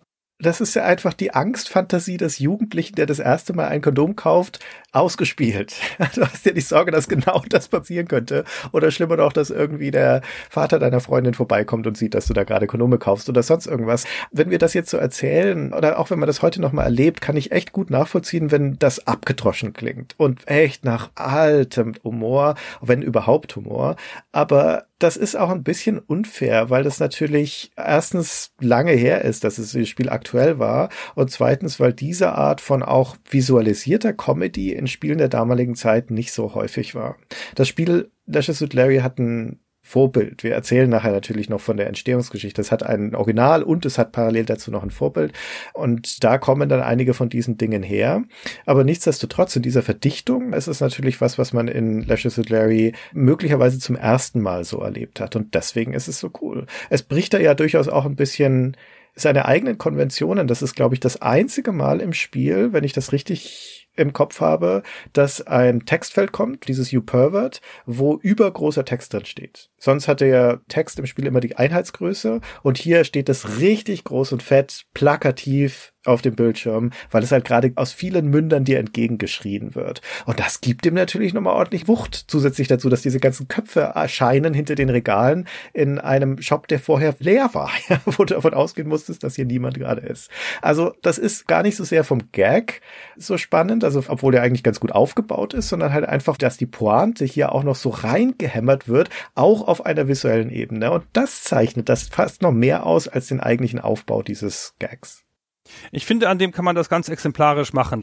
Die Situation ist auch 1987 schon sehr bekannt aus Filmen und Witzchen und allem Möglichen. Aber in dem Spiel natürlich gab es sie noch nie. Also das ist schon mal der erste Witz sozusagen, dass man diese Szene, die man schon kennt und man kann dann auch schon genichelnd ahnen, dass da irgendwas kommen muss, weil wenn man halt schon einschlägige Filme gesehen hat oder so. Und dann nimmt das Spiel sich ja wirklich Zeit und macht diese Szene richtig gut, finde ich, ja. Richtig deutlich, der Witz sitzt gut, es arbeitet mit Methoden, die das sonst nicht macht, diese hervorspringenden Leute und der übergroßen Schrift und so. Das ist richtig gut, aber das Setting ist halt in sich schon witzig, weil man was Witziges erwartet. Und das meine ich mit diesem Konsenshumor beim Sex. Das ist einfach eine Wiederholung, aber sie wird halt witzig dadurch, dass sie in dem Spiel ist. Und dadurch wird sie auch besonders, weil was im Film erlaubt ist, ist ja in Spielen noch lange nicht erlaubt, ja. Dass eine Figur, jetzt gut, im amerikanischen Film hat man sicher nicht so oft Fuck gesagt, aber dass man in einem Spiel sowas eintippen darf, ist ja schon mal ein gigantischer Tabubruch. Ja, das hast du aber in den Text-Adventures von Infocom zum Beispiel vorher auch schon. Das von dir erwähnte Letter Goddesses of Phobos ist ja im Jahr vorher erschienen. Das stimmt, da geht's auch, genau, das stimmt. Das hat ja auch ein sexuelles Thema. Also das ist auch eines von diesen beiden Vorbildern, das ich vorhin meinte. Aber es ist ja das einzige auf weiter Flur, ne? Ja, zumindest von einigem Rang und Namen.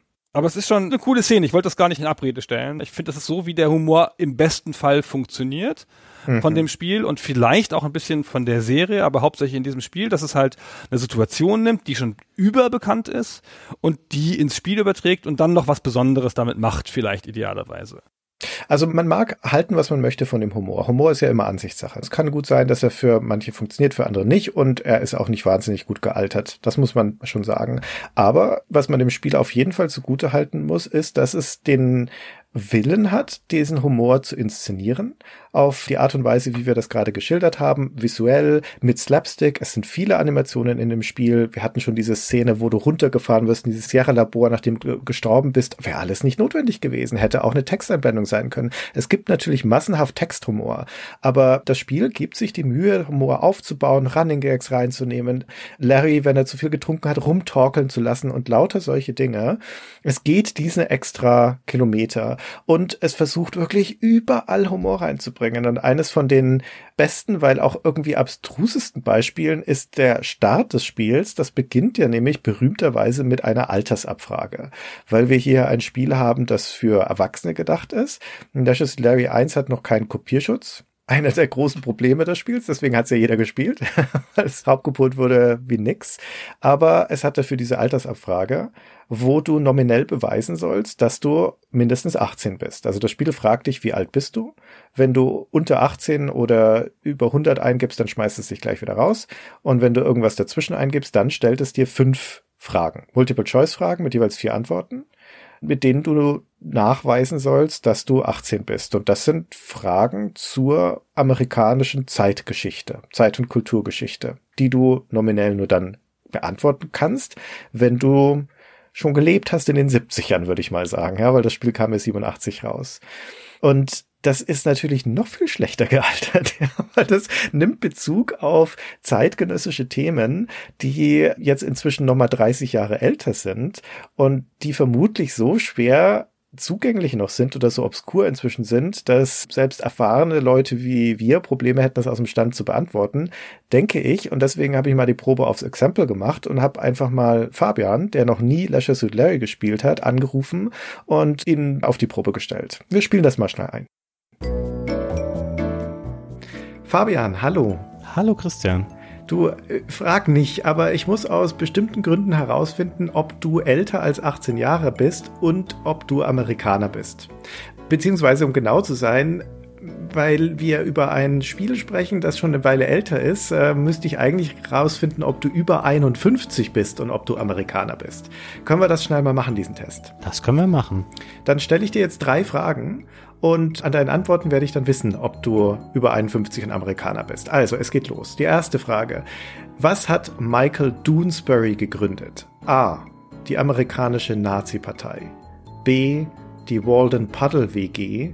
C. Die jungen Republikaner. Oder D. Den Grace Jones Fanclub. Was war das zweite? Die Walden Puddle WG. Ich weiß nicht mal, was das sein soll. Ähm, Kennst du etwa Michael Doonesbury nicht? Ich ähm, rate jetzt einfach mal. Ich sage das dritte, die jungen Republikaner. Okay, äh, sage ich da an dieser Ah, Stelle. shit. Mensch, äh, Fabian Doonesbury, das ist ein Comicstrip von Gary Trudeau, den gibt's seit den 70ern. Der hat die Walden Puddle WG gegründet. Da finden viele von den Strips statt. Ach so, okay. Ja, nee, habe ich leider noch nie gehört. Ja, okay, jetzt musst du dich aber am Riemen reißen. Die nächste Frage. Qui Jung Kane wurde berühmt durch welchen Ausspruch? A. Ich bin kein Betrüger. B.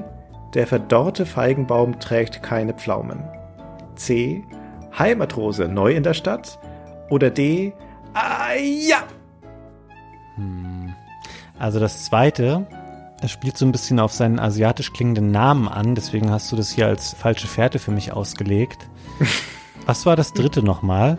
Heimatrose neu in der Stadt.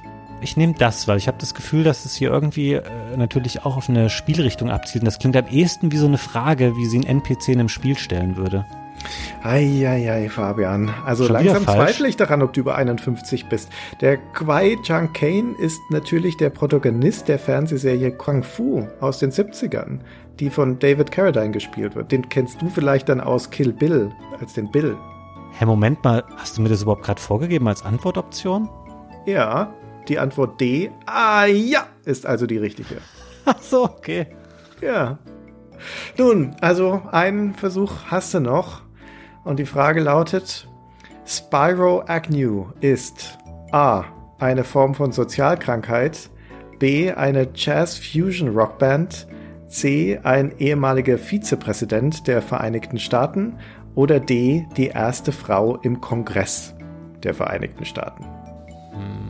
Ich kenne Spyro the Dragon, aber das ist hier wahrscheinlich nicht gemeint. Nein, wir meinen Spyro Agnew.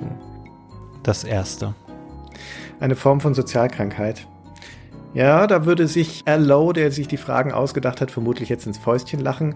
Das war der Vizepräsident unter Richard Nixon in den Jahren 69 bis 73 und bis heute der zweite Vizepräsident, der zurücktrat, weil gegen ihn damals Ermittlungen wegen Bestechlichkeit liefen. Ja, damit äh, würde ich sagen, ist eindeutig erwiesen, dass du den Alterstest nicht bestanden hast. Das heißt, du wirst auch nicht Suit Larry spielen können. Es tut mir leid. Wieso muss ich dafür 51 sein?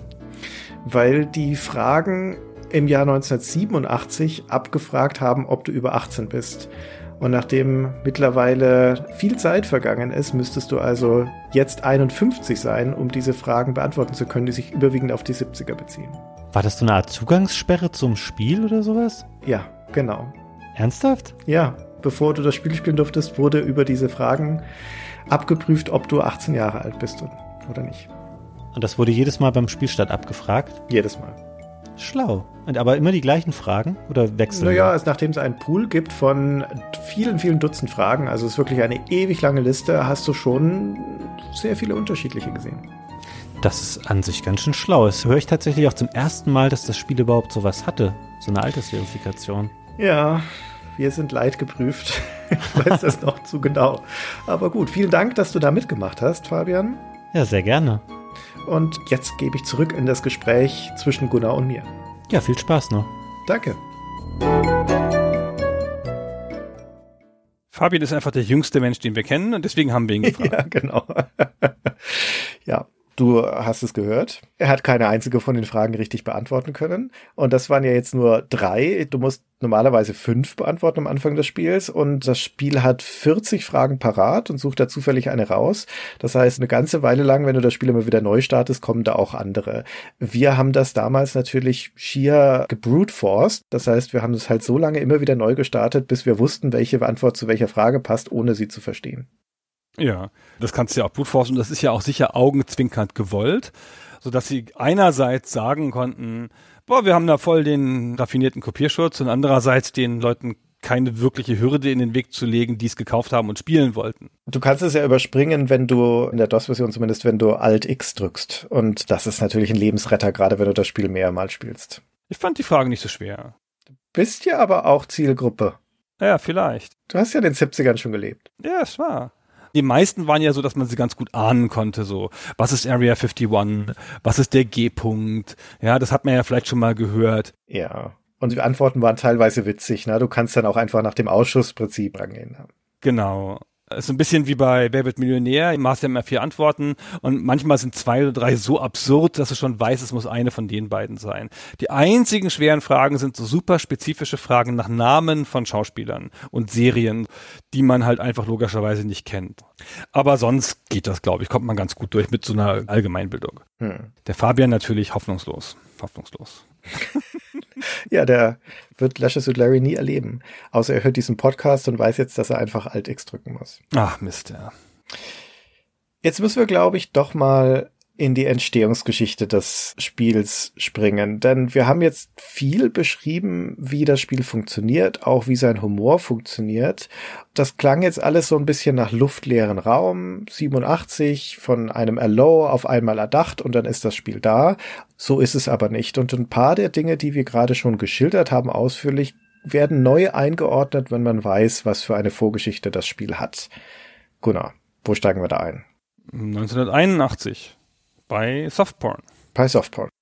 Also Softporn ist der Name schon. Softporn Adventure ist ein frühes Spiel für C64.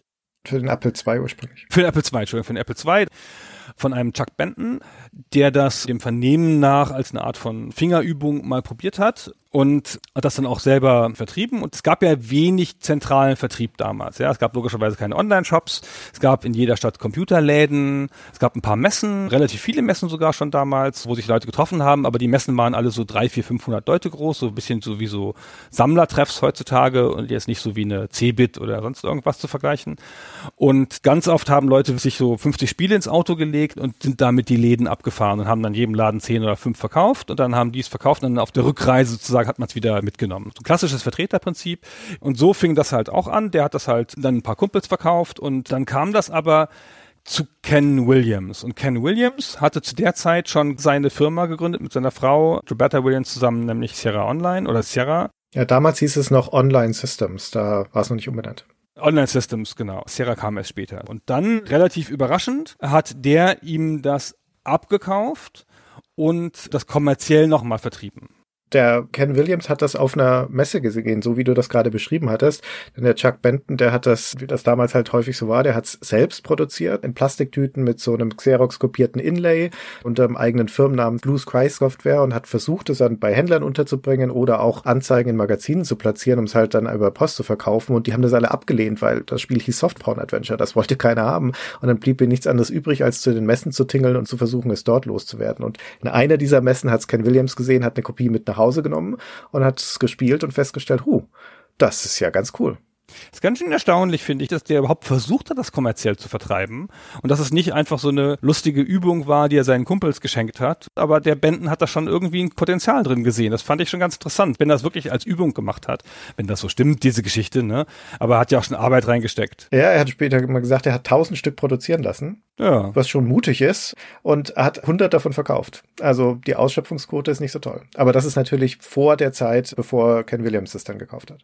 Genau, und gelohnt hat sich das trotzdem, glaube ich. Möglich. Wenn er so 20 Dollar gekriegt hat, 20.000, kann er schon mal 1.000 Stück von her. Ah, aber ein bisschen Geld wird er damit verdient haben, glaube ich, schon vorher. Möglich. Und Ken Williams hat einfach, ein bisschen überraschend, die hatten ja vorher noch nicht sowas in der Art gemacht. Die Firma ist ja gestartet mit Mystery House, dem Adventure seiner Frau, dem ersten Grafik-Adventure. Will nicht sagen, die Firma hatte schon einen Namen, kann man jetzt auch nicht so groß sagen, aber die hatten eher mit derlei Dingen nichts zu tun, außer dass sie natürlich eine Adventure-Firma waren. Und das war ein bisschen überraschender Move, finde ich, aus der heutigen Sicht. Keine Ahnung, ob das folgerichtig war. Der Williams ist ja ein gewiefter Geschäftsmann. Aber jedenfalls haben die das dann rausgebracht und dann haben sie das beste Cover der Welt dafür gemacht und dann hat sich das verkauft wie geschnitten Brot und dann haben sie auch Anzeigen dafür geschaltet und das gab dann eine richtige Kontroverse in der Computerspielerszene, in den Zeitschriften und so. Die Zeitschriften mussten sich entschuldigen, dass sie Anzeigen angenommen haben überhaupt. Es haben Leute bei Sierra angerufen und sich beschwert und so.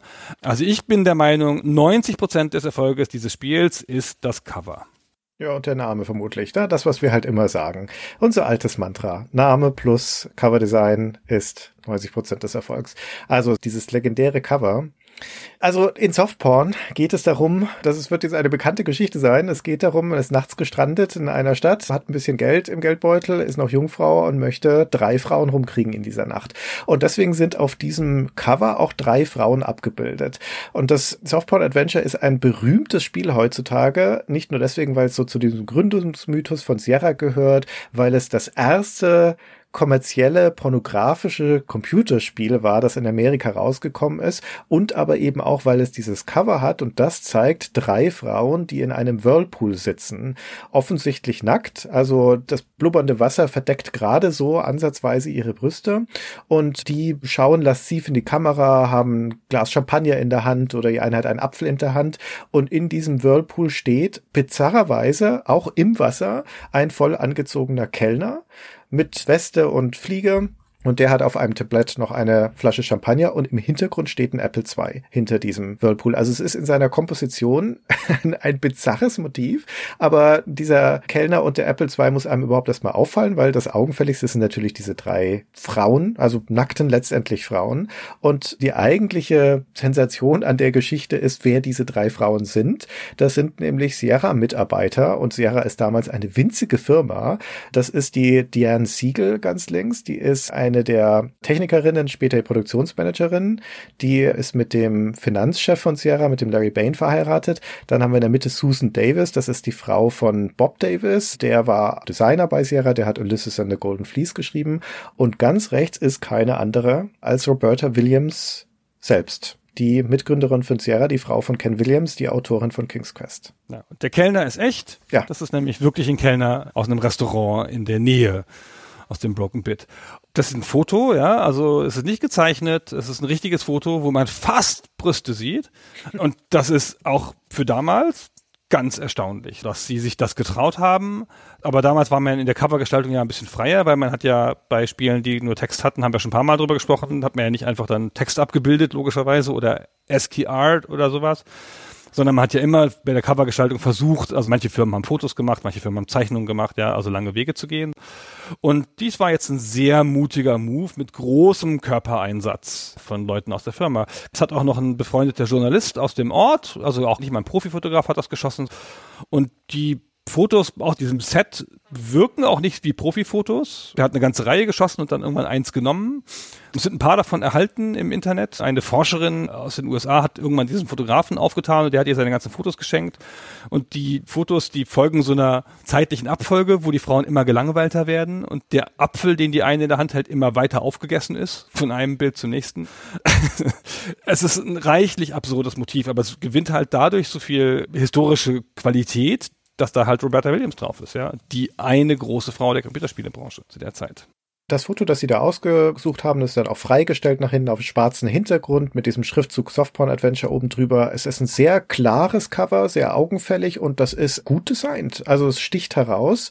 Steht auch nochmal groß nur für Erwachsene drin. Die Provokation ist also gelungen. Das ist natürlich auch eine sehr hemdsärmliche Provokation einer jungen Firma, die nicht so wahnsinnig viel zu verlieren hat. Nichtsdestotrotz setzen sie hier schon einiges auf diese Karte, die insbesondere in der sehr, sehr jungen Computerspielszene des Jahres 1981 schon ein ganz schönes Wagnis ist. Und es bleibt ja auch dann nicht lange im Umlauf. Ein paar Monate lang wird es tatsächlich vertrieben von Sierra. Auch da das gleiche Problem. Zeitschriften wollen die Anzeigen nicht annehmen. Einige Läden weigern sich, es zu vertreiben. Aber die Mundpropaganda ist stark und insgesamt verkauft es sich dann mehr als 50.000 Mal. Und 50.000 Mal für den Apple II und die kleine Heimcomputerszene dieser frühen 80er Jahre ist ein Mega-Hit. Ein Riesenhit für diese junge Firma. Es hat sich volle Kanne ausgezahlt. So sehr, dass sie dann auch sogar noch angefangen haben, eine Version in Auftrag zu geben bei dem Chuck Benton, wo man eine Frau spielt und vielleicht eine grafische Version draus zu machen, aber das ist dann alles im Sande verlaufen und sie hat einen ganz anderen Weg eingeschlagen, er hat einen ganz anderen Schlenker gemacht kurz darauf, aber das war erstmal der erste Blockbuster oder einer der ersten Blockbuster für Online Systems damals. Ja, Sierra sind sie ja auch erst seit 1982. Genau, sie hatten zu dem Zeitpunkt ja schon ein, zwei, drei Spiele und das Softporn stand dann für die Hälfte ihrer Verkäufe zu der Zeit, habe ich gelesen. Also jedenfalls eine super enorme Zahl, wo man ja auch bedenken muss, das hat ja nichts gekostet in der Herstellung. Das hat ja so ein Typ an ein paar Wochenenden zusammengeklopft. Aber sie sind ja dann, und du hast den Schlenker schon beschrieben, sie haben ja dann die Disney-Lizenz bekommen. Genau. Und dann passte das ja nicht mehr so. Hm. also wir, wir sind Sierra, wir machen Disney und Porno. Ja, das war so ein bisschen zu viel. Und dann haben sie das wieder begraben, aus ihren Katalogen entfernt und dann war das da wieder weg. Hm. Jetzt mag man sich fragen, okay, das ist ja schön und gut, Gunnar und Christian, aber was hat das Ganze jetzt mit Lashes with Larry zu tun? Und da sagen wir gemach, da kommen wir dahin. Jetzt erzählen wir aber nochmal eine andere parallele Geschichte, nämlich die von einem Mann namens Allo. Ich wollte gerade schon junger Mann sagen, aber das stimmt ja gar nicht, ja. Wir sind da immer noch in den frühen 80ern und dieser Allo hat Musik studiert, ist eigentlich ein Lehrer und ist zu diesem Zeitpunkt in der Schulverwaltung in einer Highschool in Kalifornien. Und in diesem Zusammenhang besucht er eine Messe An der Lernsoftware, auch damals gab es sowas schon vorgestellt wird, läuft da so drüber, schaut sich diese ganzen Dinge an und denkt sich, pff, also ich habe zwar absolut keine Ahnung von Computern oder Programmieren, aber das würde ich besser hinkriegen. Und dann kauft er sich einen Apple II. Hat dann später erzählt, das ist ein Apple II Plus, dann kauft er noch einen Drucker dazu und noch ein Modem und das insgesamt, dieses Paket kostet ungefähr 2000 Dollar des Jahres 1981 und das sind inflationsbereinigt so knapp 5000 Euro. Also das ist mehr als ein Monatsgehalt von ihm und seiner Frau zusammen. Seine Frau arbeitet auch als Lehrerin. Beide haben sie eine musikalische Ausbildung. Er hat die instrumentelle Musik unterrichtet und sie den Gesang. Wie gesagt, er kauft sich also diesen Apple II und fängt dann damit an zu programmieren. erweist sich da als sehr talentiert und programmiert im Jahr 1982 innerhalb von weniger Wochen, Monate drei Spiele, drei Lernspiele für Kinder unter dem Namen Sunnyside Software. Und diese Spiele heißen Bob Babette, Dragon's Keep und Troll's Tale. Und das sind Lernspiele, wie gesagt, bei Bob Babette lernt man das Alphabet und bei den anderen beiden geht es um so Schnitzeljagd Adventures, wo man sich orientieren muss. Alles nett und relativ simpel. Und mit diesen Spielen geht er auf eine Messe. Und da passiert wieder genau das gleiche, wie bei Chuck Benton auch passiert ist, nämlich Ken Williams kommt vorbei und sieht diese Spiele und kauft sie. So einfach war das damals. Ich verstehe das bis heute nicht. Du kaufst dir so einen Computer, hast das noch nie gemacht. Und der L.O., der ist ja jetzt nicht so ein Wunderkind mit 16 oder so, sondern der war schon 15 Jahre Lehrer. Der ist jetzt über 70, ja, so alt wie meine Mutter. Er hat schon Karriere gemacht, ja. Und hat schon seine klassische Lehrerlaufbahn durchgehabt und war dann schon in der Schulverwaltung, wie du schon gesagt hast. Und der kriegt irgendwann spät im Leben, deutlich in den 30ern, so ein Rappel. Spät im Leben vergleichsweise, ja. In, in, der, ja, aber wir müssen hier bedenken, das ist die Zeit der Wunderkinder. Ja, ja, das stimmt schon. Wenn du so mit den Deutschen sprichst, Factor 5 oder so, da war keiner über 22, als sie angefangen haben, kommerziell Software zu machen. Und in den ganzen Berichten aus der Zeit waren ja super viele junge Leute dabei. Ja, das stimmt natürlich, aber bedenke, das ist auch eine Zeit der Quereinsteiger. Also es ist damals in den 80ern noch gewöhnlicher als heute, dass da auch Ältere in Anführungszeichen reinkommen, übrigens Frauen auch. Mm, das stimmt, ja, ja. Die Programmiererszene der frühen 80er ist viel diverser als die der frühen 90er. Hm. Ja, viel mehr Frauen, als man denkt. Also das gibt es schon, aber es ist halt nicht so die klassische Geschichte, die man heute so oft hört. Mit Wunderkind in der Schule fällt schon auf und kann programmieren, sondern er hat sich das spät beigebracht. Und man weiß ja schon, so ein bisschen auch aus der eigenen Erfahrung, Programmieren lernen in den 30ern ist nicht mehr so ein Spaß wie mit 16 in der Informatik AG. Und er hat das aber gemacht und unter einem hohen persönlichen Investment auch, also wahrscheinlich ein großer Teil der Ersparnisse dafür eingesetzt, um dann diese Spiele zu machen. Das war halt so ein Instant Erfolg, weil er sofort auf der ersten Gelegenheit diesen Ken Williams trifft, der ihn dann anstellt als Programmierer für seine Firma, aber auf einer Freelance-Basis, wie das damals auch noch oft üblich war. Also zum einen erstmal kauft er ihm diese Spiele ab und bringt sie raus, diese drei Dinger. Und der Allo hatte erzählt, bei dieser Messe kamen die Publisher vorbei an seinem Stand und jeder, der die Spiele gesehen hat, sagte, die will ich vertreiben. Also er konnte auswählen, wie man sie geben wollte. Auch absurd, ey, die Zeit damals. Naja, also die Spiele erscheinen über Sierra und der Ken Williams stellt ihn dann tatsächlich an. Also er stellt ihn auch fest an bei seiner Firma. Im Sommer 83 fängt Allo da an. Ich meine, der hat diesen Job bei der Schulverwaltung, auch ein unkündbarer Job. Er könnte dafür den Rest seines Lebens bleiben, aber stattdessen entscheidet er sich, nee, wir ziehen jetzt nach Oakhurst, Kalifornien, da wo Sierra sitzt und ich fange da eine vollkommen neue Karriere an als Programmierer. Auch nicht als Designer, als Adventure Designer, sowas gibt's eigentlich damals noch gar nicht, sondern als Programmierer. Das ist der Sommer 83 und der Allo ist der 20. Angestellte von Sierra.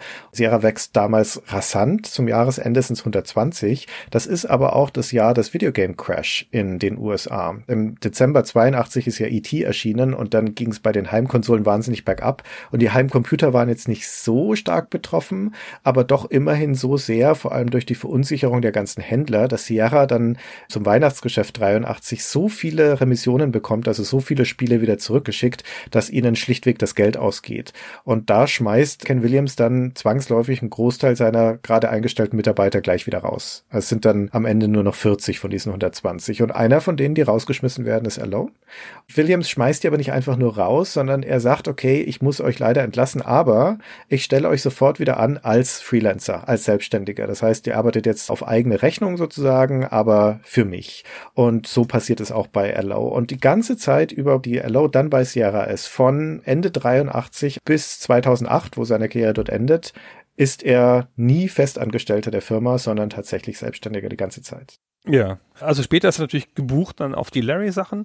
Am Anfang macht er an allen möglichen Sachen mit. Und die Rolle ist auch ein bisschen diverser, wenn ich das richtig verstehe, als nur Programmieren, weil damals haben ja alle alles gemacht und es gab ja keine festen Designer, also haben die Programmierer auch designt und er hat natürlich sicherlich auch Musik gemacht, ja, oder zumindest Musik mitgemacht, weil er ja natürlich Musiker war von Haus aus und das halt einfach als Grundfähigkeit mit eingebracht hat. Seine bedeutendsten Rollen waren sicherlich, dass er Lead-Programmierer war auf King's Quest 3 und dem ersten Police Quest und hat aber insgesamt an den Disney-Titeln viel mitgemacht und an über zehn Spielen schon mitgemacht in der Zeit in verschiedenen Rollen. Ja, du darfst nicht vergessen, der kam ja aus der Lernsoftware, der war Lehrer, der hat da selbstverständlich bei Sierra erstmal bei den ganzen Kindersachen mitgemacht, bei sowas wie Winnie the Pooh oder Mickey Space Adventure oder Donald Ducks Playground. Da bei dem Donald Ducks Playground, da war er tatsächlich auch federführend, bei den anderen war es teilweise nur Programmierung oder in Kooperation mit Roberta und das ist auch ein sehr gutes Spiel. Wer die Super Stay Forever Folge zu Quackshot gehört hat, der wird da hören, dass Fabian das auf dem C64 geliebt hat, dieses Donald Ducks Playground. Aber es sind halt Spiele, die sich an Kinder richten, ganz harmlos. Und das einzige größere Projekt, das er dann da auch tatsächlich als Designer betreut, ist das vorher schon erwähnte Black Cauldron. Das basiert auf diesem sehr obskuren Disney-Film Taran und der Zauberkessel hieß der bei uns. Der kam 1985 raus. Da war er also mit dabei. Und dann, wie du schon zu Recht sagtest, King's Quest 3, da der Lead-Programmierer. Und dann ist er fertig damit und braucht jetzt ein neues Projekt. Genau. Und dann sitzen die da, die berühmte Geschichte, dass da überlegt wird, was man noch machen könnte. Und dann erinnert sich Ken Williams, der damals das Softporn gekauft hat, daran, dass sie das ja theoretisch noch haben und fragt ausgerechnet Allo, ob der Lust hat, davon eine neue Version zu machen. Also es ist ein bisschen überraschend, finde ich. Also Allo ist ja eher gebucht auf die Kindersachen. Und Allo sagt, ja, er würde sich das mal überlegen, und dann nimmt er das Spiel mit und spielt das, kommt dann wieder und dann sagt er der Legende nach, also was er immer selber erzählt hat, also dieses Spiel ist ja so weit ab von jeglicher Wirklichkeit, dem fehlt ja nur noch der Leisure Suit, also der Freizeitanzug. ja. Ob das jetzt nur eine wohlfeile, nachträglich gemachte Geschichte ist oder ob das jetzt exakt so passiert ist, weiß man natürlich nicht, wenn man nicht dabei war. Aber so fing wohl die Geschichte an. Und er hatte dann die Idee, das halt humorig zu machen. Das, was bei Softporn noch ernst war. Also eine Parodie im Prinzip auf das Softporn und damit schließt sich dann wieder der Kreis. Du sagtest gerade, es sei ein bisschen überraschend, dass das jetzt das nächste Projekt ist. Es ist insofern überraschend, als der Allo ja vorher auf Kinderspiele abonniert war und nichts in seiner Vita und seinen bisherigen Spielen irgendwie darauf hinreißen würde, dass er geeignet wäre, schlüpfrige Comedy-Adventures zu machen. Als Typ hat er einen natürlichen Humor, super sympathischer Mensch, der Allo, beleibt, er hat wenige Haare, dafür hat er so einen stoppeligen Bart, inzwischen längst grauhaarig, früher war der natürlich noch dunkel und der sieht schon nach einem gemütlichen Typ aus, aber auch einer, mit dem du abends beim Bier sitzen kannst und der erzählt dir dann einen schlüpfrigen Witz nach dem anderen anderen. Also der ist ja jedenfalls ein humorbegabter Mensch und auch wenn er das noch nie verfasst hat vorher, so hat er doch die Anlagen dazu. Und die Tatsache, dass jetzt dieses Softporn auf einmal wieder auftaucht, das allerdings ist nicht so überraschend. Da kommt ein Konglomerat von verschiedenen Dingen zusammen. Wir sind ja jetzt hier im Jahr 1986, als King's Quest 3 fertig ist und Allo dieses neue Projekt braucht. Und das ist das gleiche Jahr, in dem Leather Goddesses of Phobos erschienen ist, das Infocom Adventure, das du schon erwähnt hast. Und das ist auch ein schlüpfriges Comedy-Adventure und das ist ein großer Hit. Das ist der letzte große Hit für Infocom, verkauft sich überraschend gut und es fällt natürlich auch jemand wie Ken Williams auf. Nun kommt dann mit zusammen, dass der sicher noch gut im Kopf hat, dass das erste Softporn ein riesiger Hit für Sierra war und damals sehr, sehr gut ankam.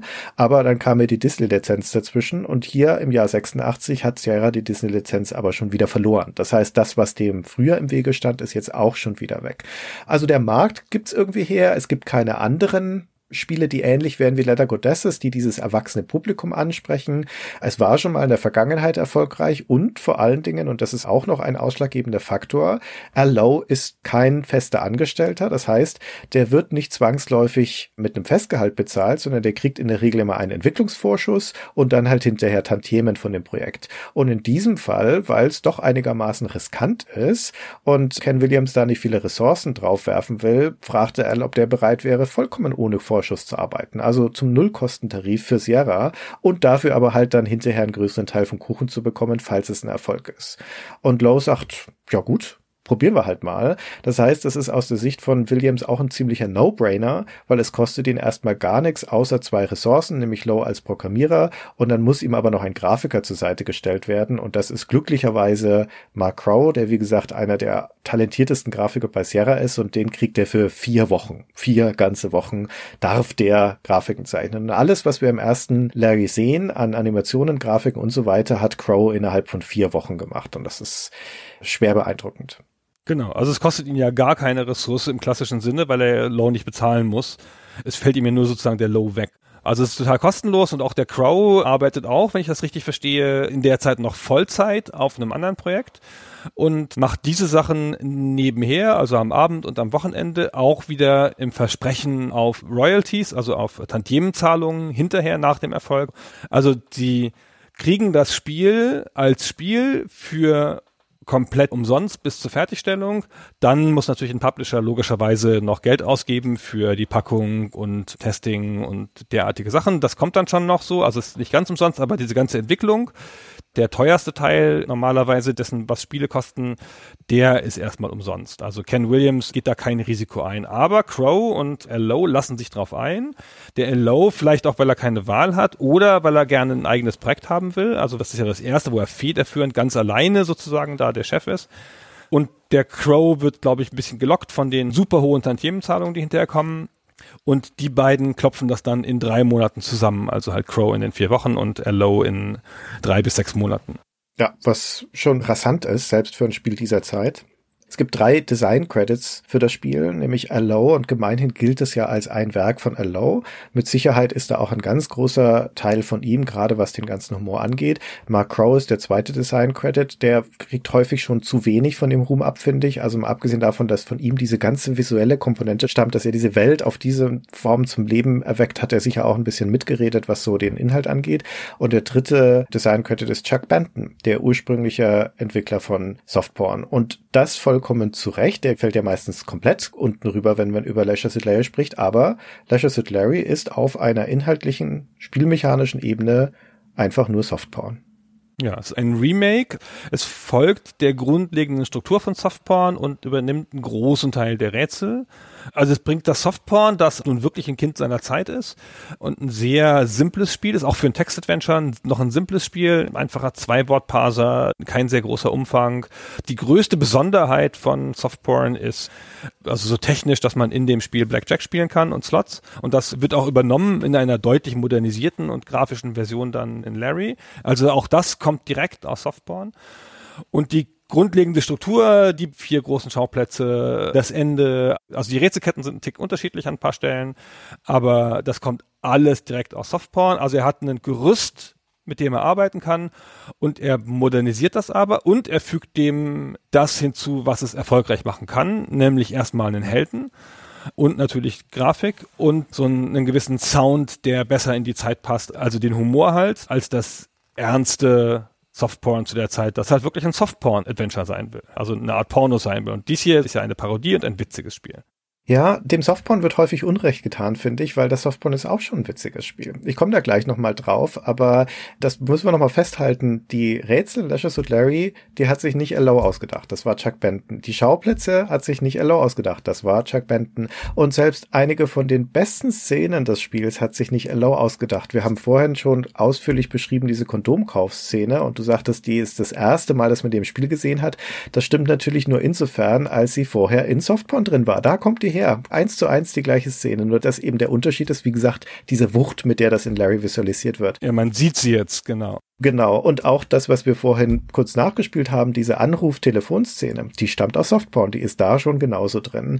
Dieses Softporn ist natürlich ein viel dürreres Spiel, als das Dashes with Larry ist, aber es wurde von dem Chuck Benton auch schon als ein augenzwinkerndes Spiel designt und es geht sogar noch viel mehr ins Abstruse als bei einem Dashes with Larry. Du sagtest ja gerade schon, die Rätsel sind nur fast identisch. Es gibt eine ganz besonders starke Abweichung, nämlich diesen Apfel, den man von dem Steve Jobs Typ der nackt vom Casino rumläuft, bekommt in Leisure Suit Larry.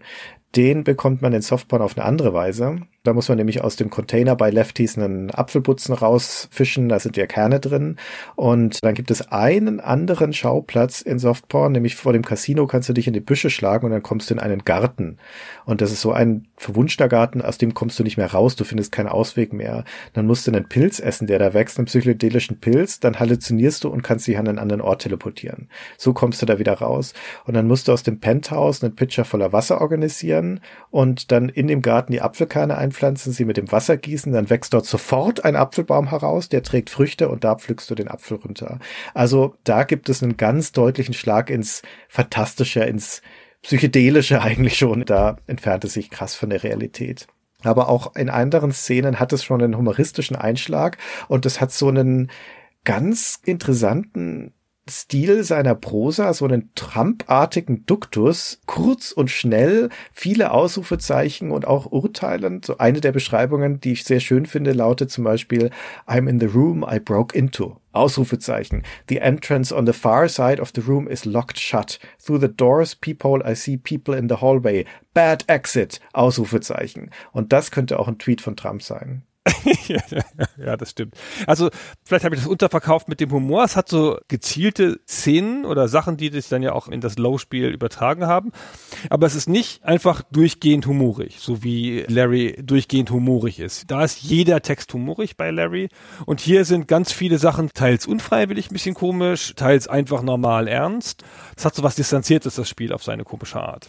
Nichtsdestotrotz, das nimmt Allow einfach, er hält die Grundstruktur und vieles von dem, was plump ist an Leisure Suit Larry oder auch was Elegantes an ihm auf der mechanischen Ebene, das stammt einfach schon aus Softporn. Das heißt, das kann man entweder als Vorwurf oder als Kompliment dann schon dem Originalspiel machen und nicht unbedingt Leisure Suit Larry. Das, was dann dazugefügt wird, außer dem ganzen visuellen und dem Hauptcharakter, ist eben viel von dieser humoristischen Beschreibung und viel von dieser Ausgestaltung der Spielwelt. Und der Hauptcharakter ist ja essentiell, weil der wird ja dann der wiedererkennbare Teil dieser Serie, der sie dann trägt Aspekt und der sich auch verwandelt und über den wir gleich noch ein bisschen mehr sagen müssen.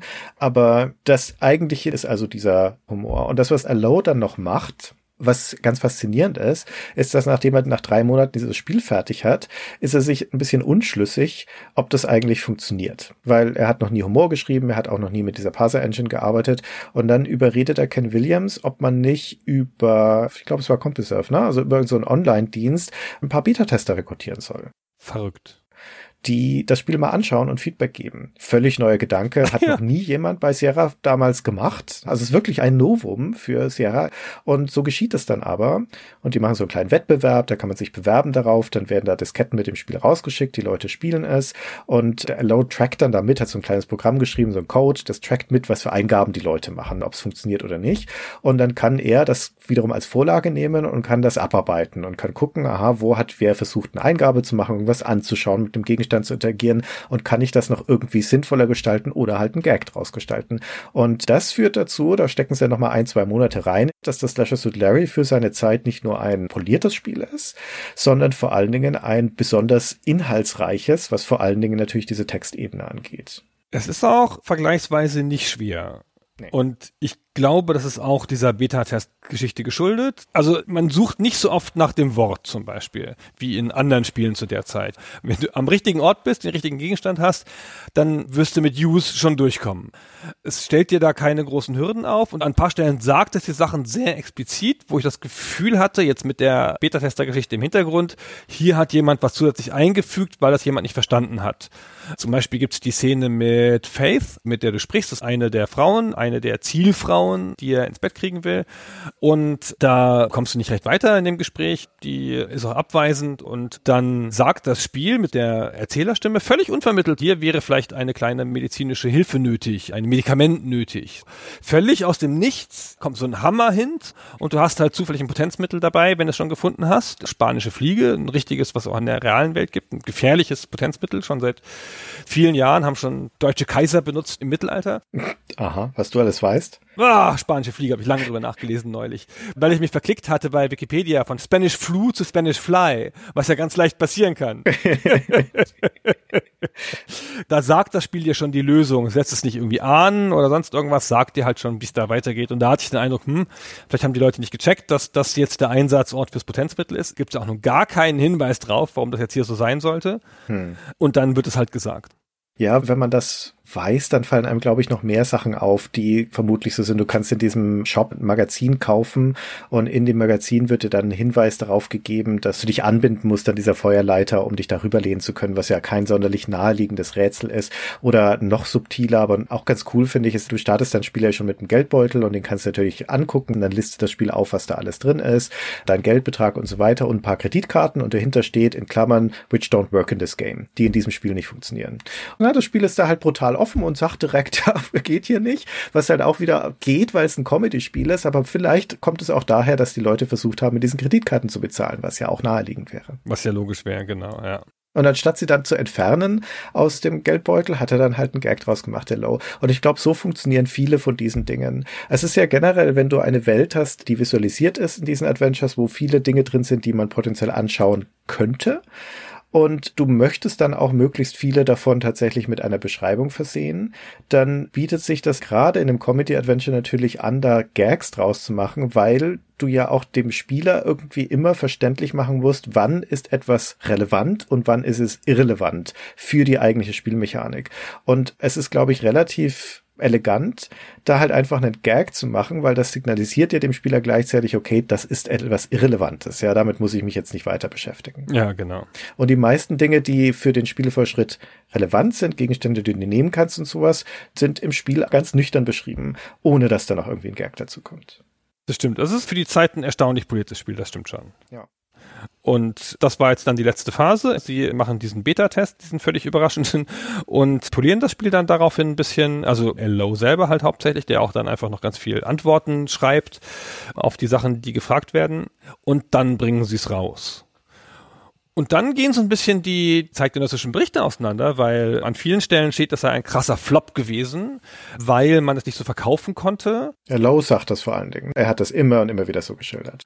Ello sagt das vor allen Dingen, genau.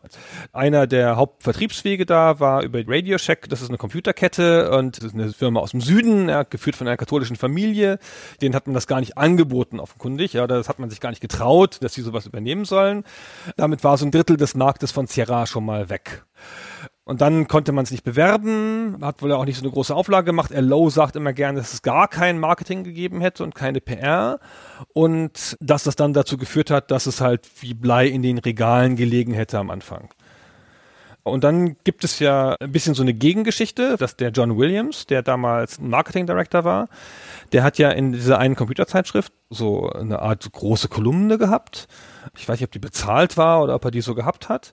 Und da hat er mehrere Folgen davon diesem Spiel gewidmet, schon vorher, also wie so eine Preview und hat auch darin groß angekündigt, jetzt käme die große Welle der Adult Video Games. Wir stehen ja am Beginn eines neuen Trends und sowas. Und das spricht zumindest dafür, dass man da also schon noch versucht hat, das Spiel zu unterstützen und vielleicht auch sogar daran geglaubt hat, dass man da auf was Größerem setzt und das nicht einfach nur so husch husch husch unter der Laden Ladentheke in den Laden gebracht hat. Also es gibt auch Quellen, die sagen, dass sich das ganz gut verkauft hat von Anfang an, also nicht super krachermäßig, aber ganz gut verkauft hat. Lowe ist die prominente Gegenstimme, der immer sagt, das wäre nicht so gewesen. Ich tendiere dazu, dem Allow zu glauben. Vielleicht übertreibt er das ein bisschen, dass es sich so wenig am Anfang verkauft hat. Es ist unbestritten, dass es so ein langsamer Erfolg war. Also, dass es sich immer gesteigert hat über den Lauf von mindestens einem Jahr, bis es dann so ein richtig großer Hit war.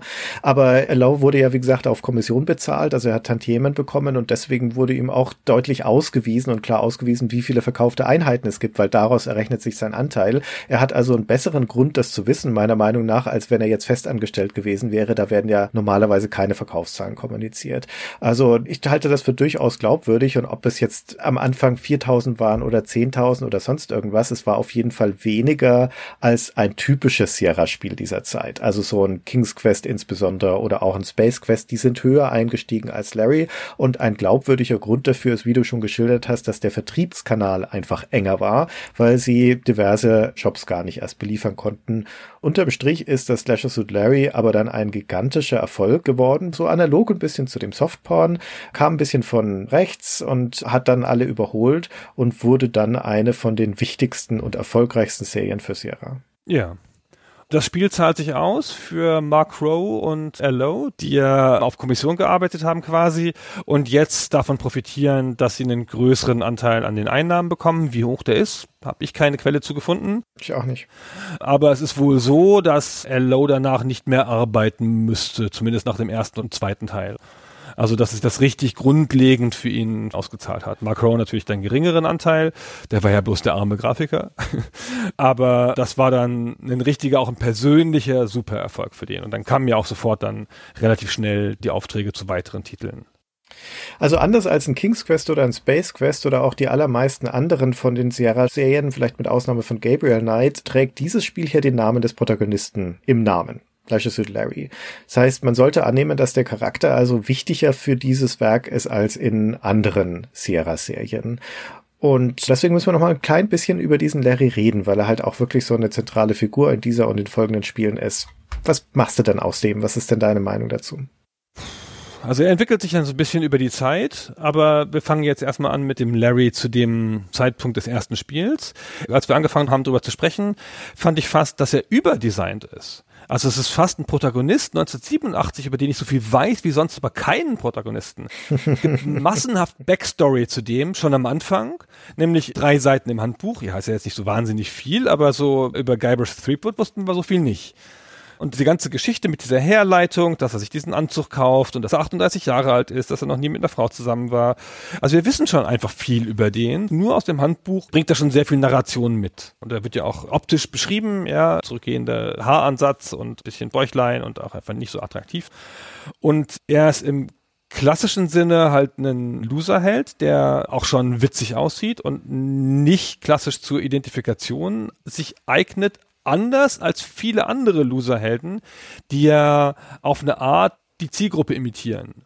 Es gibt ja eine ganze Serie von Filmen und Büchern. Harry Potter nicht zuletzt, der bebrillte Nerd, der aber ja irgendwie ist, wie wir alle damals waren und der dann halt zum Superstar wird. Und Larry, da ist schon klar, dieser Zug ist abgefahren, dass der noch was Tolles wird. ja, das ist schon sehr klar in der grundlegenden Beschreibung. Und der hat so starke Loser-Anzeichen, schon des Alters wegen, dass man jetzt da nicht glaubt, dass er nur die Brille abnehmen muss und dann ist er voll toll. Was auch interessant ist für ein Spiel, das zumindest mal mit einer Objektivierung von Frauen arbeitet, der wird beschrieben als sehr mild, und freundlich eigentlich, schon im Handbuch. Man hat jetzt nicht das Gefühl, dass es einer, der sich aggressiv Frauen gegenüber verhalten würde. Und das tut er ja auch eigentlich gar nicht so sehr. Ja, ich hatte das eher interpretiert, nicht so sehr als mild, sondern als lahm, als Waschlappen. Ja, könnte auch sein. Das Handbuch boxt ja schon sehr auf ihn ein. Er wird da also schon präsentiert als jemand, über den man sich lächerlich machen darf, weil er so erbärmlich ist. Würdest du sagen, er ist ein Antiheld? Ach, ich kann damit nicht so richtig was anfangen, aber mei, schon ein Antiheld. Also er ist kein Bösewicht, das nicht, aber sein Antrieb und seine Motivation ist ja absolut profan. Da ist keine größere Mission, da ist keine Weltenrettung im Hintergrund, da ist auch, wie du schon sagst, kein Wandel, sondern das ist ja einfach die banalste Triebabfuhr, die ihn da treibt. Und du sagtest schon, Frauen werden objektiviert von dem Spiel, aber natürlich von ihm auch. Und das ist jetzt keiner Ehrenwert. Also eigentlich ein Hauptcharakter, der von seiner ganzen Anlage her und von seiner Motivation jetzt nicht unbedingt als Identifikationsfigur taugt und von dem er sich schon fragen kann, warum der es denn zu solcher Prominenz geschafft hat. Weil er stellvertretend für uns die Jungs-Sachen macht. Weil das Publikum von dem Spiel jung ist.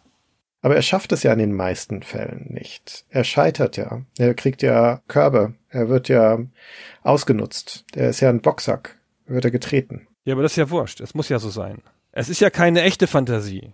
Also er geht halt dahin in die Situationen, in die wir nicht gehen würden oder gehen können im realen Leben und er lebt diese Situationen und ich glaube, dass er 38 Jahre alt ist und eine männliche Jungfrau, da guckt man so drüber weg. Ich glaube, der hätte genauso funktioniert, wenn der 18 gewesen wäre.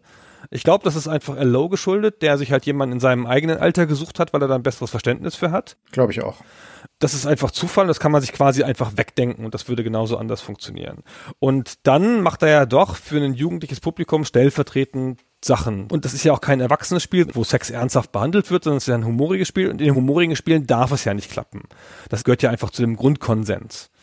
Das muss ja das Spiel mit Abfuhr und mit Sieg und Niederlage sein. Mit jetzt habe ich's aber und dann doch nicht. Ich habe vorhin die Faith kurz erwähnt, der man ja aus irgendwelchen Gründen diese Pillen geben muss.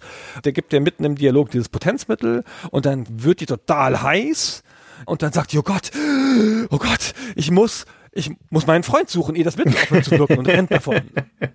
ja. Das ist so eine typische Szene. Es baut halt dieses Innuendo auf und lässt es dann einbrechen, weil das ja zum Humor dazu gehört. Es gibt ja fast keinen humorigen Weg, da mit Sex rauszukommen. Das Spiel erlaubt sich Sex zweimal. Einmal am Ende als den Sieg, also als den ultimativen Triumph und einmal in dieser komischen Situation mit der Sexarbeiterin als so eine Art Warnung am Anfang und als vielleicht sogar eine Erhöhung der Fallhöhe, weil es da ja umstellt von du suchst nach Sex auf du suchst nach Liebe was es ja nicht tut. Das ist eigentlich ein Fake im Nachhinein. Eigentlich habe ich gedacht, das ist eigentlich ganz cool. Es legt ja einfach die Stakes höher für den Spieler, nachdem du dir gedacht hast, du hast es schon, jetzt hast es doch nicht. Aber eigentlich, wenn man sich anguckt, wie Larry handelt von da ab, sucht er ja trotzdem weiter nur nach Sex. Richtig. Er behandelt die Frauen ja nicht so, als würde er nach Liebe suchen und er ist auch immer noch wahllos. Er sucht halt nach hübscheren Frauen als der Prostituierten. Und dass er am Ende vielleicht sogar die Liebe findet, aber beschrieben ist sie nur wie Sex. Er weiß ja über die Frau, über die Eve, mit der er am Ende ins Bett steigt, überhaupt gar nichts. Die hat ja kein Wort gesagt zu diesem Zeitpunkt. Also das kann keine Liebe sein. Höchstens man glaubt dann Liebe auf den ersten Blick, dann möglicherweise. Aber das ist ja nur eine sexy Situation. Also sie wird ja auch nur als lasziv beschrieben. Ja. Sie isst halt diesen Apfel, das ist das Eintrittsgeld zu ihr. Er gibt ihr diesen Apfel, den er von Steve Jobs hat. Und den isst sie halt lasziv. Und dann wird das halt so beschrieben, ne, wie der Tropfen von Apfelsaft auf ihrer Lippe und so. Also es ist eine reine sexuelle Fantasie. Ja, ich finde den Lashes und Larry trotzdem noch einen, ein bisschen einen anders angelegten Charakter als andere Comedy-Helden, auch in einem Spiel wie in einem Space Quest, das ja auch komödiantischen Einschlag hat, oder nehmen wir sowas wie Monkey Island mit Guybrush Threepwood, die ja alle Comedy-Spiele sind alle so um die Zeit rum, Anfang der 90er, Ende der 80er. Und in den allermeisten Fällen, diese Comedy-Helden, denen passieren unangenehme Dinge, die geraten in Slapstick-Situationen, aber das passiert ihnen eher zufällig oder aus eigenem Verschulden. Und bei Leisure Suit Larry, das ist ein Held, da gehört die Demütigung zur Masche. Das Spiel bringt ihn in Situationen, führt Situationen herbei, im Großen wie im Kleinen, wo auf seine Kosten irgendetwas Schlimmes passiert. Allein in diesem ersten Spiel, er wird ja ausgenommen von der Fawn, er kann sich mit der Geschlechtskrankheit anstecken, er kann in der Toilette ertrinken, er klettert in den Müllcontainern rum, er wird vom Hund angepinkelt und das passiert ihm halt in einer Tour. Und das sind all diese Dinge, wo das Spiel weder Mitleid mit ihm hat, noch irgendwie Empathie möglich ist, zu ihm aufzubauen, finde ich. Das heißt, das wandelt da auf einem feinen Grad, weil es hat einen Protagonisten, dessen Haupt Zweck es ist, vorgeführt zu werden. Auch wie du sagst, dadurch, dass er ja die Frau immer nicht kriegt. Ja, sie wird ihm ja kurz vor der Erfüllung wird sie ihm weggeschnappt. Durch irgendetwas, was nicht sein Verschulden ist. Auf seine Kosten passiert da etwas, womit so nicht zu rechnen war. Und er muss es dann ausbaden. Und so ein Held ist per se natürlich ein bisschen schwierig als Identifikationsperson. Ja, das will ich ja eigentlich nicht sein. Das heißt, mein Antrieb könnte jetzt da hauptsächlich sein Voyeurismus. Nicht unbedingt der sexuelle Voyeurismus, sondern halt auch die Schadenfreude. Ne? Ich steuere den von Fiasko zu Fiasko und ich bin halt jetzt gespannt, was das Spiel und ich ihm als nächstes zumuten kann. Das könnte eine Motivation sein. Aber das Interessante an Lashes Larry als Charakter ist, dass er eben nicht nur das Opfer ist, beziehungsweise eigentlich auch wie er umgeht mit dieser ständigen Demütigung, nämlich letztendlich unerschütterlich. Ja. Immerhin, er akzeptiert es ja auch irgendwie. Also er ist ja nicht aggressiv im Sinne, dass er sagt, nee, nee, nee, nee sondern Nein heißt Nein für Larry, also ganz modern. Aber was bei Larry so ist, er hat es ja schon immer geahnt. Und der Spieler hat es ja auch schon geahnt. Allein im Gespräch mit der Frau ist ja nach dem ersten Satz klar, dass er davon völlig falsche Voraussetzungen ausgeht und er und der Spieler wissen das eigentlich. Und das Spiel sagt das auch manchmal mit so Verben wie hast du heute Abend Zeit? Versucht er oder sowas, ja. Also, dass er so ein Angebot macht, wo ihm schon klar ist, das wird auf eine Ablehnung hinauslaufen. Und das ist halt Teil des Spiels, finde ich. Und das weiß Larry aber auch. Und deswegen ist die Ablehnung der Frauen nicht so schlimm. Ich finde diese Sachen mit der Ablehnung durch die Frauen ist relativ konsistent und ein paar so Vorführgags rund um den Sex rum sind auch konsistent und ich finde sowas wie das mit dem Anpinkeln oder dem in den Müll fallen finde ich unangemessen und nicht passend dazu. Da nimmt es den Helden nicht ernst, an den meisten anderen Stellen nimmt es ihn schon ernst. Auf so eine Guybrush Threepwood Art ernst. Also ich meine, dem passieren ja auch Sachen, wo er auch ziemlich trottelig dasteht, aber bei Guybrush ist es stärker die Unerfahrenheit und so ein bisschen auch die Regeln der Welt, die er nicht kennen kann und dem er sich so nähern muss, weil er hat ja dieses große Ziel und er kommt aus einer ganz anderen Situation. Larry müsste ja die Regeln der Welt kennen. Nicht in Bezug auf Sex, aber sonst so. Er ist halt 38 Jahre alt, ja. Ja. Ja, für jemanden, dem wie Larry ständig dieses Ungemach geschieht und der die ganze Zeit scheitert, könnte man ja eigentlich sagen, irgendwann müsste ihm doch die Hutschnur reißen, er müsste sagen, okay, das war's jetzt, ich gehe wieder nach Hause zu Mama. Aber für den Protagonisten des Computerspiels, der fremdgesteuert ist, kann das natürlich nicht sein. Ne? Es muss für ihn immer weitergehen. Er muss ja auch deswegen diesen gewissen Grad von stoischer Gelassenheit haben, weil ich als Spieler letztendlich darüber entscheide, dass es für ihn weitergeht, ja, und dass er ins nächste Fetttöpfchen tritt. Aber nichtsdestotrotz in diesem Charakter ist auch angelegt, finde ich, dass er eine ganz grundsätzliche Ernsthaftigkeit in seinem Streben hat. Diese Situation, in der er ist, nämlich fortgeschrittenes Alter, jungfräulich, keinerlei Erfahrung. Heutzutage gibt es diesen modernen Begriff des Incels, ja, des Involuntary Celibates und das steht ja für eine Gruppe von Männern, die die Schuld für ihre eigene Jungfräulichkeit bei den Frauen sucht. Und Leisure Suit Larry ist das Gegenteil davon. Erstens, er jammert nicht über das, was passiert. Er klagt nicht. Er nimmt das alles mit der Ausdauer von jemandem, der sich einfach nicht unterkriegen lässt, weil er an die Ernsthaftigkeit seiner Mission glaubt. Und er macht nie, niemals die Frauen für das verantwortlich, was passiert. Er schwärmt für sie, er umwirbt sie, er ackert sich ab für sie, aber er macht sie nicht dafür verantwortlich. Und dieses Streben in ihm ist ehrlich. Er ist auch nicht hintenrum. Ja, er sagt den Frauen ja auch sehr direkt eigentlich, was er von ihnen möchte. Das ist nicht getäuscht oder selbstverkauft wie bei einem Pickup-Artist, sondern er trägt da auch das Herz auf seiner Zunge, ist deswegen in dieser Naivität seiner Ehrlichkeit, auch wenn das das profanste aller Streben ist, ist er trotzdem irgendwie zugänglich und das macht ihn trotzdem irgendwie charmant. Da kommt noch ein Punkt mit dazu, der für mich fast noch wichtiger ist, ist, er wartet nicht, dass etwas auf ihn zukommt, dass doch noch die Frau vorbeikommt, die möglicherweise ihm seinen Wunsch erfüllt, sondern er geht da raus und versucht es wahrzumachen. Er ist so das personifizierte amerikanische Ideal. Ich muss da rausgehen und ich muss es wahr machen. Das verfolgt er sehr, sehr geradlinig und unerschütterlich, wie gesagt, aber er verfolgt es eben auch mit Aktivität. Es gibt zum Beispiel in dem ersten Spiel eine wirklich sehr, sehr schöne Szene, auch visuell schöne, wenn du in diese Disco kommst. Da brauchst du ja diesen Pass dafür, dann kommst du das erste Mal rein und das ist eine super kitschige Disco mit einer Tanzfläche und so Sitzgruppen an der Seite und da ist kein Mensch auf der Tanzfläche. Da bewegt sich gar nichts in dieser Disco. Und da sitzen ein paar Typen rum, alle auch in so einem Freizeitanzug und eine einzige bildhübsche Frau sitzt allein an einem Tisch. Und alle von diesen Männern starren sie an. Ja, egal wo sie im Raum sind, ihr Blick ist auf diese Frau gerichtet, aber sie sitzen alle da. Und dann kommt Larry da rein, ist der einzige, der sich bewegt, ja, weil er das aktive Sprite ist, setzt sich zu dieser Frau hin, spricht sie an und sagt, willst du mit mir tanzen? Und dann sagt sie, ja, natürlich. Und dann gehen sie auf die Tanzfläche und Larry tanzt. Und wenn Larry mal eines kann, dann ist es tanzen. Und da gibt's auch viele Animationen in dem Spiel dafür, wie er dann da Tanzmoves macht und am Schluss packt er sie und wirft sie in die Luft und tanzt dann eine Minute lang weiter, während sie oben irgendwo außerhalb des Bildschirms schwebt. Dann fällt sie wieder runter, er fängt sie auf und die beiden tanzen weiter. Und in diesem Moment ist dieser Loser der kompetenteste Mann im ganzen Raum. Und dann hat sich die Rolle auf einmal gedreht. Und es gibt immer wieder Momente in den Larry Larry-Spielen, wo das gebrochen wird, wo auch diese Erwartung gebrochen wird und wo Larry auf einmal Kompetenz hat. Es wiederholt sich fast analog nochmal im dritten Spiel zum Beispiel. Da gibt's eine Szene, auch wieder im Casino. Aus Versehen zieht er ein Frauenkostüm an, so mit dem Federkopfschmuck und findet sich auf der Bühne dann wieder vor einem riesen Publikum. Das ist natürlich super peinlich, die Situation. Da steht er jetzt auf einmal statt der Startänzerin. Und was macht er in dem Moment? Er tanzt. Er tanzt um sein Leben, so dass ihm die Geldscheine zufliegen, weil die Leute so begeistert sind. Er macht dann halt aus dieser super peinlichen Situation doch wieder das Beste. Und er geht irgendwie, egal was passiert, erhobenen Hauptes aus diesen Sachen raus. Und wenn es die demütigsten Sachen sind. Und das finde ich anerkennenswert. Und das finde ich gut, dass die Spielereihe diese Seite von ihm beinhaltet. Es ist natürlich ein Adventure-Held und als Adventure-Held kann er nicht komplett inkompetent sein. Also du musst ihm ja Zwischenerfolge zubilligen, sonst ist das Spiel zu frustrierend.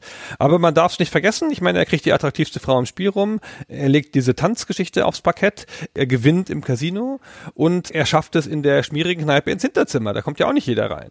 Also er hat schon durchaus seine Erfolge und auch seine Kompetenz und er ist auch ein ich will nicht sagen ein charmanter Plauderer, aber er ist schon gewitzt im Gespräch. So, das Spiel legt ja die Dialoge dahin, du kannst sie ja nicht auswählen oder so. Du sagst immer nur Talk Woman und dann geht der Dialog so weiter. Und auch die sind ja gut geschrieben und er macht lustige Gags und ist auch selbstironisch dabei und das passt schon. Aber du hast vorhin das mit den Incels gesagt, daran musste ich auch denken. Also es gibt vier Frauen im Spiel. Und das ist so ein bisschen wie so eine Incel-Fantasie. Die eine Frau ist die Sexarbeiterin, die ist bäh. Ja, die ist nicht rein. Ja, die ist böse, da holt sie der Tripper. Dann gibt's die vorn, der geht es nur um Geld. Das ist die materialistische Frau, die nutzt dich bloß aus, ja, typisch. Dann gibt's die Faith, die ist unerreichbar. Die geht nach irgendwelchen komischen Kriterien vor. Bestimmt hat die so einen Freund mit so einem ganz markanten Kinn. Ja, der ist bestimmt ein Arschloch, der Freund. Die steht halt auf Arschlöcher. Ja, ein Arschloch, genau. Die steht auf Arschlöcher, ganz genau das. Und die wahre Liebe, und das sind die vier Frauen, so. Und das ist ja schon das gesamte Weltbild der Incels in einem Frauenpantheon dargelegt. Ja. Da sieht man das mit der Objektivierung und warum die Leute das Spiel sexistisch finden. Das ist die Art, wie es Frauen darstellt. Ja, es kategorisiert Frauen nach diesen Klischeebildern. Aber fairerweise muss man sagen, die Männer kommen ja auch nicht besser weg. Wir sind ja nicht die Ersten, die uns auch ein bisschen dran abarbeiten, ob das jetzt ein frauenfeindliches Spiel ist oder nicht. Es gibt keinen drum herum, dass es natürlich ein klischeehaftes Frauenbild ist, dass Frauen hier als Objekte dargestellt werden und dass dieses Klischee der Frauen, die hier jetzt dargestellt werden, du hast es gerade geschildert, natürlich auch abgedroschen ist. Und auf der anderen Seite hat es auch immer mal wieder so diesen Bruch, die Szene, wo du Eve im Whirlpool siehst, dann gibst du ihr wortlos den Apfel und dann vernascht sie erst den Apfel und danach dich. Das ist so absurd in sich, dass du das genauso gut wieder auslegen könntest als eine Szene sexueller Selbstbestimmtheit. Die Eve sagt halt, da kommt dieser Typ in den Pool und okay, den nehme ich mir halt jetzt. Genau, die entscheidet das. Genau, das ist letztendlich sie, die es entscheidet und nicht du. Aber das ist dann auch wieder eine moderne Perspektive und eine moderne Linse. Könntest genauso gut fragen, ist Lashes Larry ein ökologisches Spiel oder nicht aus so einer modernen Thematik. Aber das ist natürlich auch wieder ein Wertekonstrukt von heute auf ein damaliges Produkt angewendet. Ich will die Frage nicht kleiner reden, als sie ist. Sie ist legitim und der muss sich Leisure Suit Larry aussetzen. Ich finde, dass es zu einem gewissen Grad natürlich auch deckungsgleich ist mit dem Frauenbild, das generell Medien im Jahr 1987 hatten. Aber es gibt da draußen auch eine ganze Reihe von Feministinnen, die sich durchaus wohlwollend über Leisure Suit Larry geäußert haben. Die Lee Alexander zum Beispiel, bekannte Spielejournalistin in den USA, die sieht darin in erster Linie einen langen und pointierten Scherz auf Kosten all der Männer, die wie Larry Frauen als Sexobjekte sehen, weil sich das Spiel ja lustig macht über solche Leute wie Larry. Ich finde, das ist eine legitime Sicht und ich glaube, es steht dazwischen. Ich finde, man kann dem Spiel, wenn man das will, Sachen vorwerfen, wie man vielen Medienprodukten zu dieser Zeit Sachen vorwerfen kann.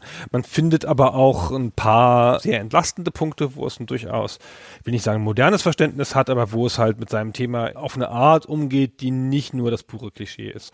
Low hat es ja manchmal in manchen Gesprächen fast als protofeministisches Spiel verkauft. Das fand ich auch ein bisschen viel. Ja, das ist Quatsch.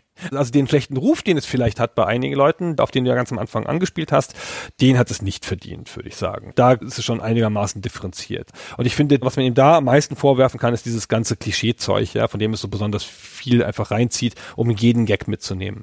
Ja. Also es ist ja noch nicht mal das Frauenbild von 87, sondern sogar von 81, weil wie gesagt, es stammt im Grundstück auch die Frauen und wie sie dargestellt werden, alles schon aus Softporn. Naja, wie dem auch sei, also wir haben schon gesagt, es ist ein super erfolgreiches Spiel. Nichtsdestotrotz, der Nachfolger, der dann im Jahr darauf erscheint, der zeigt Larry schon ein bisschen anders. Das ist ein viel saubereres Spiel. Es geht längst nicht so viel um Sex. Und Larry sucht jetzt nach der großen Liebe. Ist auch ein viel ausgefeilteres Adventure. Es ist auch das erste jetzt eigene Werk in dieser Larry-Serie. Und so geht's mit den anderen Larry-Spielen weiter. Das Last Suit Larry 3 wird dann wieder sehr viel schmutziger. Das Zweier ist deswegen ein sauberes Spiel, weil sie eben gesehen haben, dass sie Vertriebsschwierigkeiten haben und Akzeptanzschwierigkeiten haben mit Larry 1. Dann ist Larry 2 dieses saubere Spiel. Es will trotzdem keiner verkaufen. Der wird geheiratet am Ende. Genau, der wird geheiratet. Ja. Ja, es ist alles legal hier, alles legal. Und den drei wird geschieden. das ist ganz super. Es hat trotzdem die gleichen Vertriebsprobleme, weil die Läden sagen, das ist doch bestimmt das gleiche wie der erste Teil. Ja, ja. Deswegen wird der Dreier dann wieder schmutziger. Jedes dieser Spiele ist für sich genommen, insbesondere Teil 3, finde ich, auch sowas wie Teil 7 oder so, sind nochmal ganz andere Spiele. Da ist der Larry ein anderer, da ist die Struktur teilweise anders, im zweiten Teil insbesondere. Das ist dann eine ganz lineare Erzählung, da ist es nicht mehr so offen. Und die sind deswegen für sich genommen auch Themen, über die wir vielleicht bei Gelegenheit nochmal sprechen können. Mhm. Die Serie an sich jedenfalls geht noch eine ganze Reihe so weiter. Sie schafft es durchnummeriert dann auf sieben offizielle Teile von Sierra bis 1996. Ab dem Lashes with Larry 8 ist es ja dann auch ein anderer Held. Da ist es nicht mehr Larry Laffer, sondern Larry Lovitch, sein Cousin, glaube ich. Neffe ist das. Sein Neffe, okay. Also eigentlich endet diese Kernserie mit dem siebten Teil, aber das sind ja auch fast zehn Jahre, die die Serie dann da auf dem Buckel hat und in dieser Zeit erscheinen also viele Teile, nimmt es auch den ganzen technischen Fortschritt mit, na, geht von der Parser-Zeit in die Icon-Zeit, geht in die VGA-Zeit, geht in die Multimedia-Zeit, dann mit CD, gerade beim siebten Teil. Und für Sierra ist es in dieser Zeit eine der großen Serien neben eben King's Quest, Space Quest, Police Quest, Quest for Glory. Ja, ich meine, man muss es auch erstmal auf sieben Teile bringen, also sieben richtige Teile. Und dann gibt's ja auch noch links und rechts Quatsch damit, ja, irgendwie Casino-Spielchen und alles Mögliche drumherum. Es sind ja berühmterweise keine sieben Teile, weil der vierte fehlt. Aber auch das ist eine Geschichte für einen anderen Tag. Mm, ja, also sechs, ja, genau. Und den Achter, den haben wir bei der GameStar besprochen, das weiß ich noch. Der Achter kam 2004 raus. Habe ich getestet, ja. Genau. Und dazu haben wir eine Wertungskonferenz gemacht. Und dann hast du das Spiel vorgestellt. Und natürlich das allererste, was du sagst, ich habe mich lang drauf vorbereitet. Lang. Ho, ho. Und wir haben wie die Penäler gekichert über diesen kleinen Witz damals in der Wertungskonferenz. Was habt ihr denn für einen komischen Humor? Petra besonders, laut gegnichelt, so, ja, ja. Infantil. Und bist auch gleich mit drei solchen Gags eingestiegen, bevor wir überhaupt ein vernünftiges Wort wechseln konnten mit dir. ja, ich habe viel zu viel versprochen. Ich habe jetzt in dieser Folge eigentlich gar nicht so wahnsinnig viele Wortspiele untergebracht. Nee, du hast nach dem zweiten schon aufgehört. Ich bin so enttäuscht. Äh, Christian. Ja, aber es ist mir einfach ernst mit diesem Thema. Habe ich erzählt, dass ich Low getroffen habe, eigentlich? Nein, erzähl bin ein bisschen stolz drauf und ein bisschen enttäuscht im Nachhinein. Ich habe so ein GameStar gemacht mit ihm. Das wäre damals dieses Format, wo wir so Designer vorstellen. Und das ist immer so eine Infosammlung und ein Kurzinterview. Und ich habe dieses Kurzinterview gemacht. Und das liest sich auch wirklich wie, ey, der Praktikant interviewt. GameStar, also Gunnar Lott, fragt, hast du eine bestimmte Spieldesign-Philosophie? Hammerfrage. Habe ich von den ganz Großen gelernt. Und Hello antwortet, ja. ja, und baut dann noch eine Brücke und sagt, bringe die Leute zum Lachen, während du sie zum Denken zwingst. Was ich ein sehr ausgedachtes, aber was ein hübsches Motto ist, finde ich. Das ist ein schönes Motto, das stimmt. Mit dem hatte ich dann so ein Interview und ich stelle so Fragen wie, glaubst du an eine Renaissance der Adventures? Findest du, dass Sex in Computerspiele gehört? Was noch eine ganz okaye Frage ist, wo er dann darauf antwortet, nein, Sex gehört ins Schlafzimmer, in Klammern du Idiot, sondern Spaß gehört ins Spiel. Und über Sex zu lachen halte ich für die Essenz des Humors. Hm. Naja, jedenfalls habe ich hinterher gedacht, so mit dem heutigen Blick auf solche Interviews, dachte ich, mal, was hätte man ihn alles fragen können? Ja, was könnte man alles wissen? Die ganzen Geschichten damals, wie war das? Aber natürlich war ich damals nicht auf dem inhaltlichen Niveau, solche Fragen zu stellen. Dafür weiß ich jetzt, was bei ihm im Kühlschrank liegt, weil das haben wir bei GameStar immer gefragt. Scharfer Senf und Schweizer Käse. Tja, ich habe ihn einmal gesehen, als er, ich glaube, das war 2004 auf der Quo Vadis in Berlin einen Vortrag gehalten hat, auch einfach über seine Frühzeit und Zeit bei Sierra und die Entstehung von Larry. Und das war vermutlich etwas, was er in der Form schon tausendmal erzählt hat, aber es war hochgradig unterhaltsam. Sehr, sehr amüsant. Also auch als Vortragender genauso lustig wie, also lustiger, um ehrlich zu sein, als in den Spielen. Ja, also der ist wirklich genuin nett und lustig und hat so einen onkelhaften Humor. Ja. Und das ist einer dieser Menschen, die bringen dich zum Lachen durch Mitlachen. Die können halt sagen, was sie wollen und dann lachen sie so guttural, wie so ein freundlicher Zwerg bei Tolkien oder so, dann musst du einfach mitlachen, ja, weil die so ansteckend sind. Okay, Gunnar, ich glaube, das wird nicht das letzte Wort sein, das bei Stay Forever über Lashes with Larry erzählt wurde, aber für den Moment soll es das sein. Aber wir können natürlich diese Folge nicht beenden, ohne noch einmal das berühmte Lashes with Larry Theme anzuspielen, die Musik, die ja auch ikonisch geworden ist und sich durch die Spiele zieht und im Laufe der Zeit sich natürlich auch weiterentwickelt hat. In der allerersten Larry-Fassung 87 ist es noch der PC-Speaker, der das piepst und selbst da ist es aber schon eine Melodie, die ins Ohr geht. Und dann geht es über Adlib und MIDI bis hin ins CD-Zeitalter. Das heißt, ich habe hier einfach mal ein Medley zusammengeschnitten aus verschiedenen Versionen dieses Larry-Themes über die Zeit. Und das klingt so.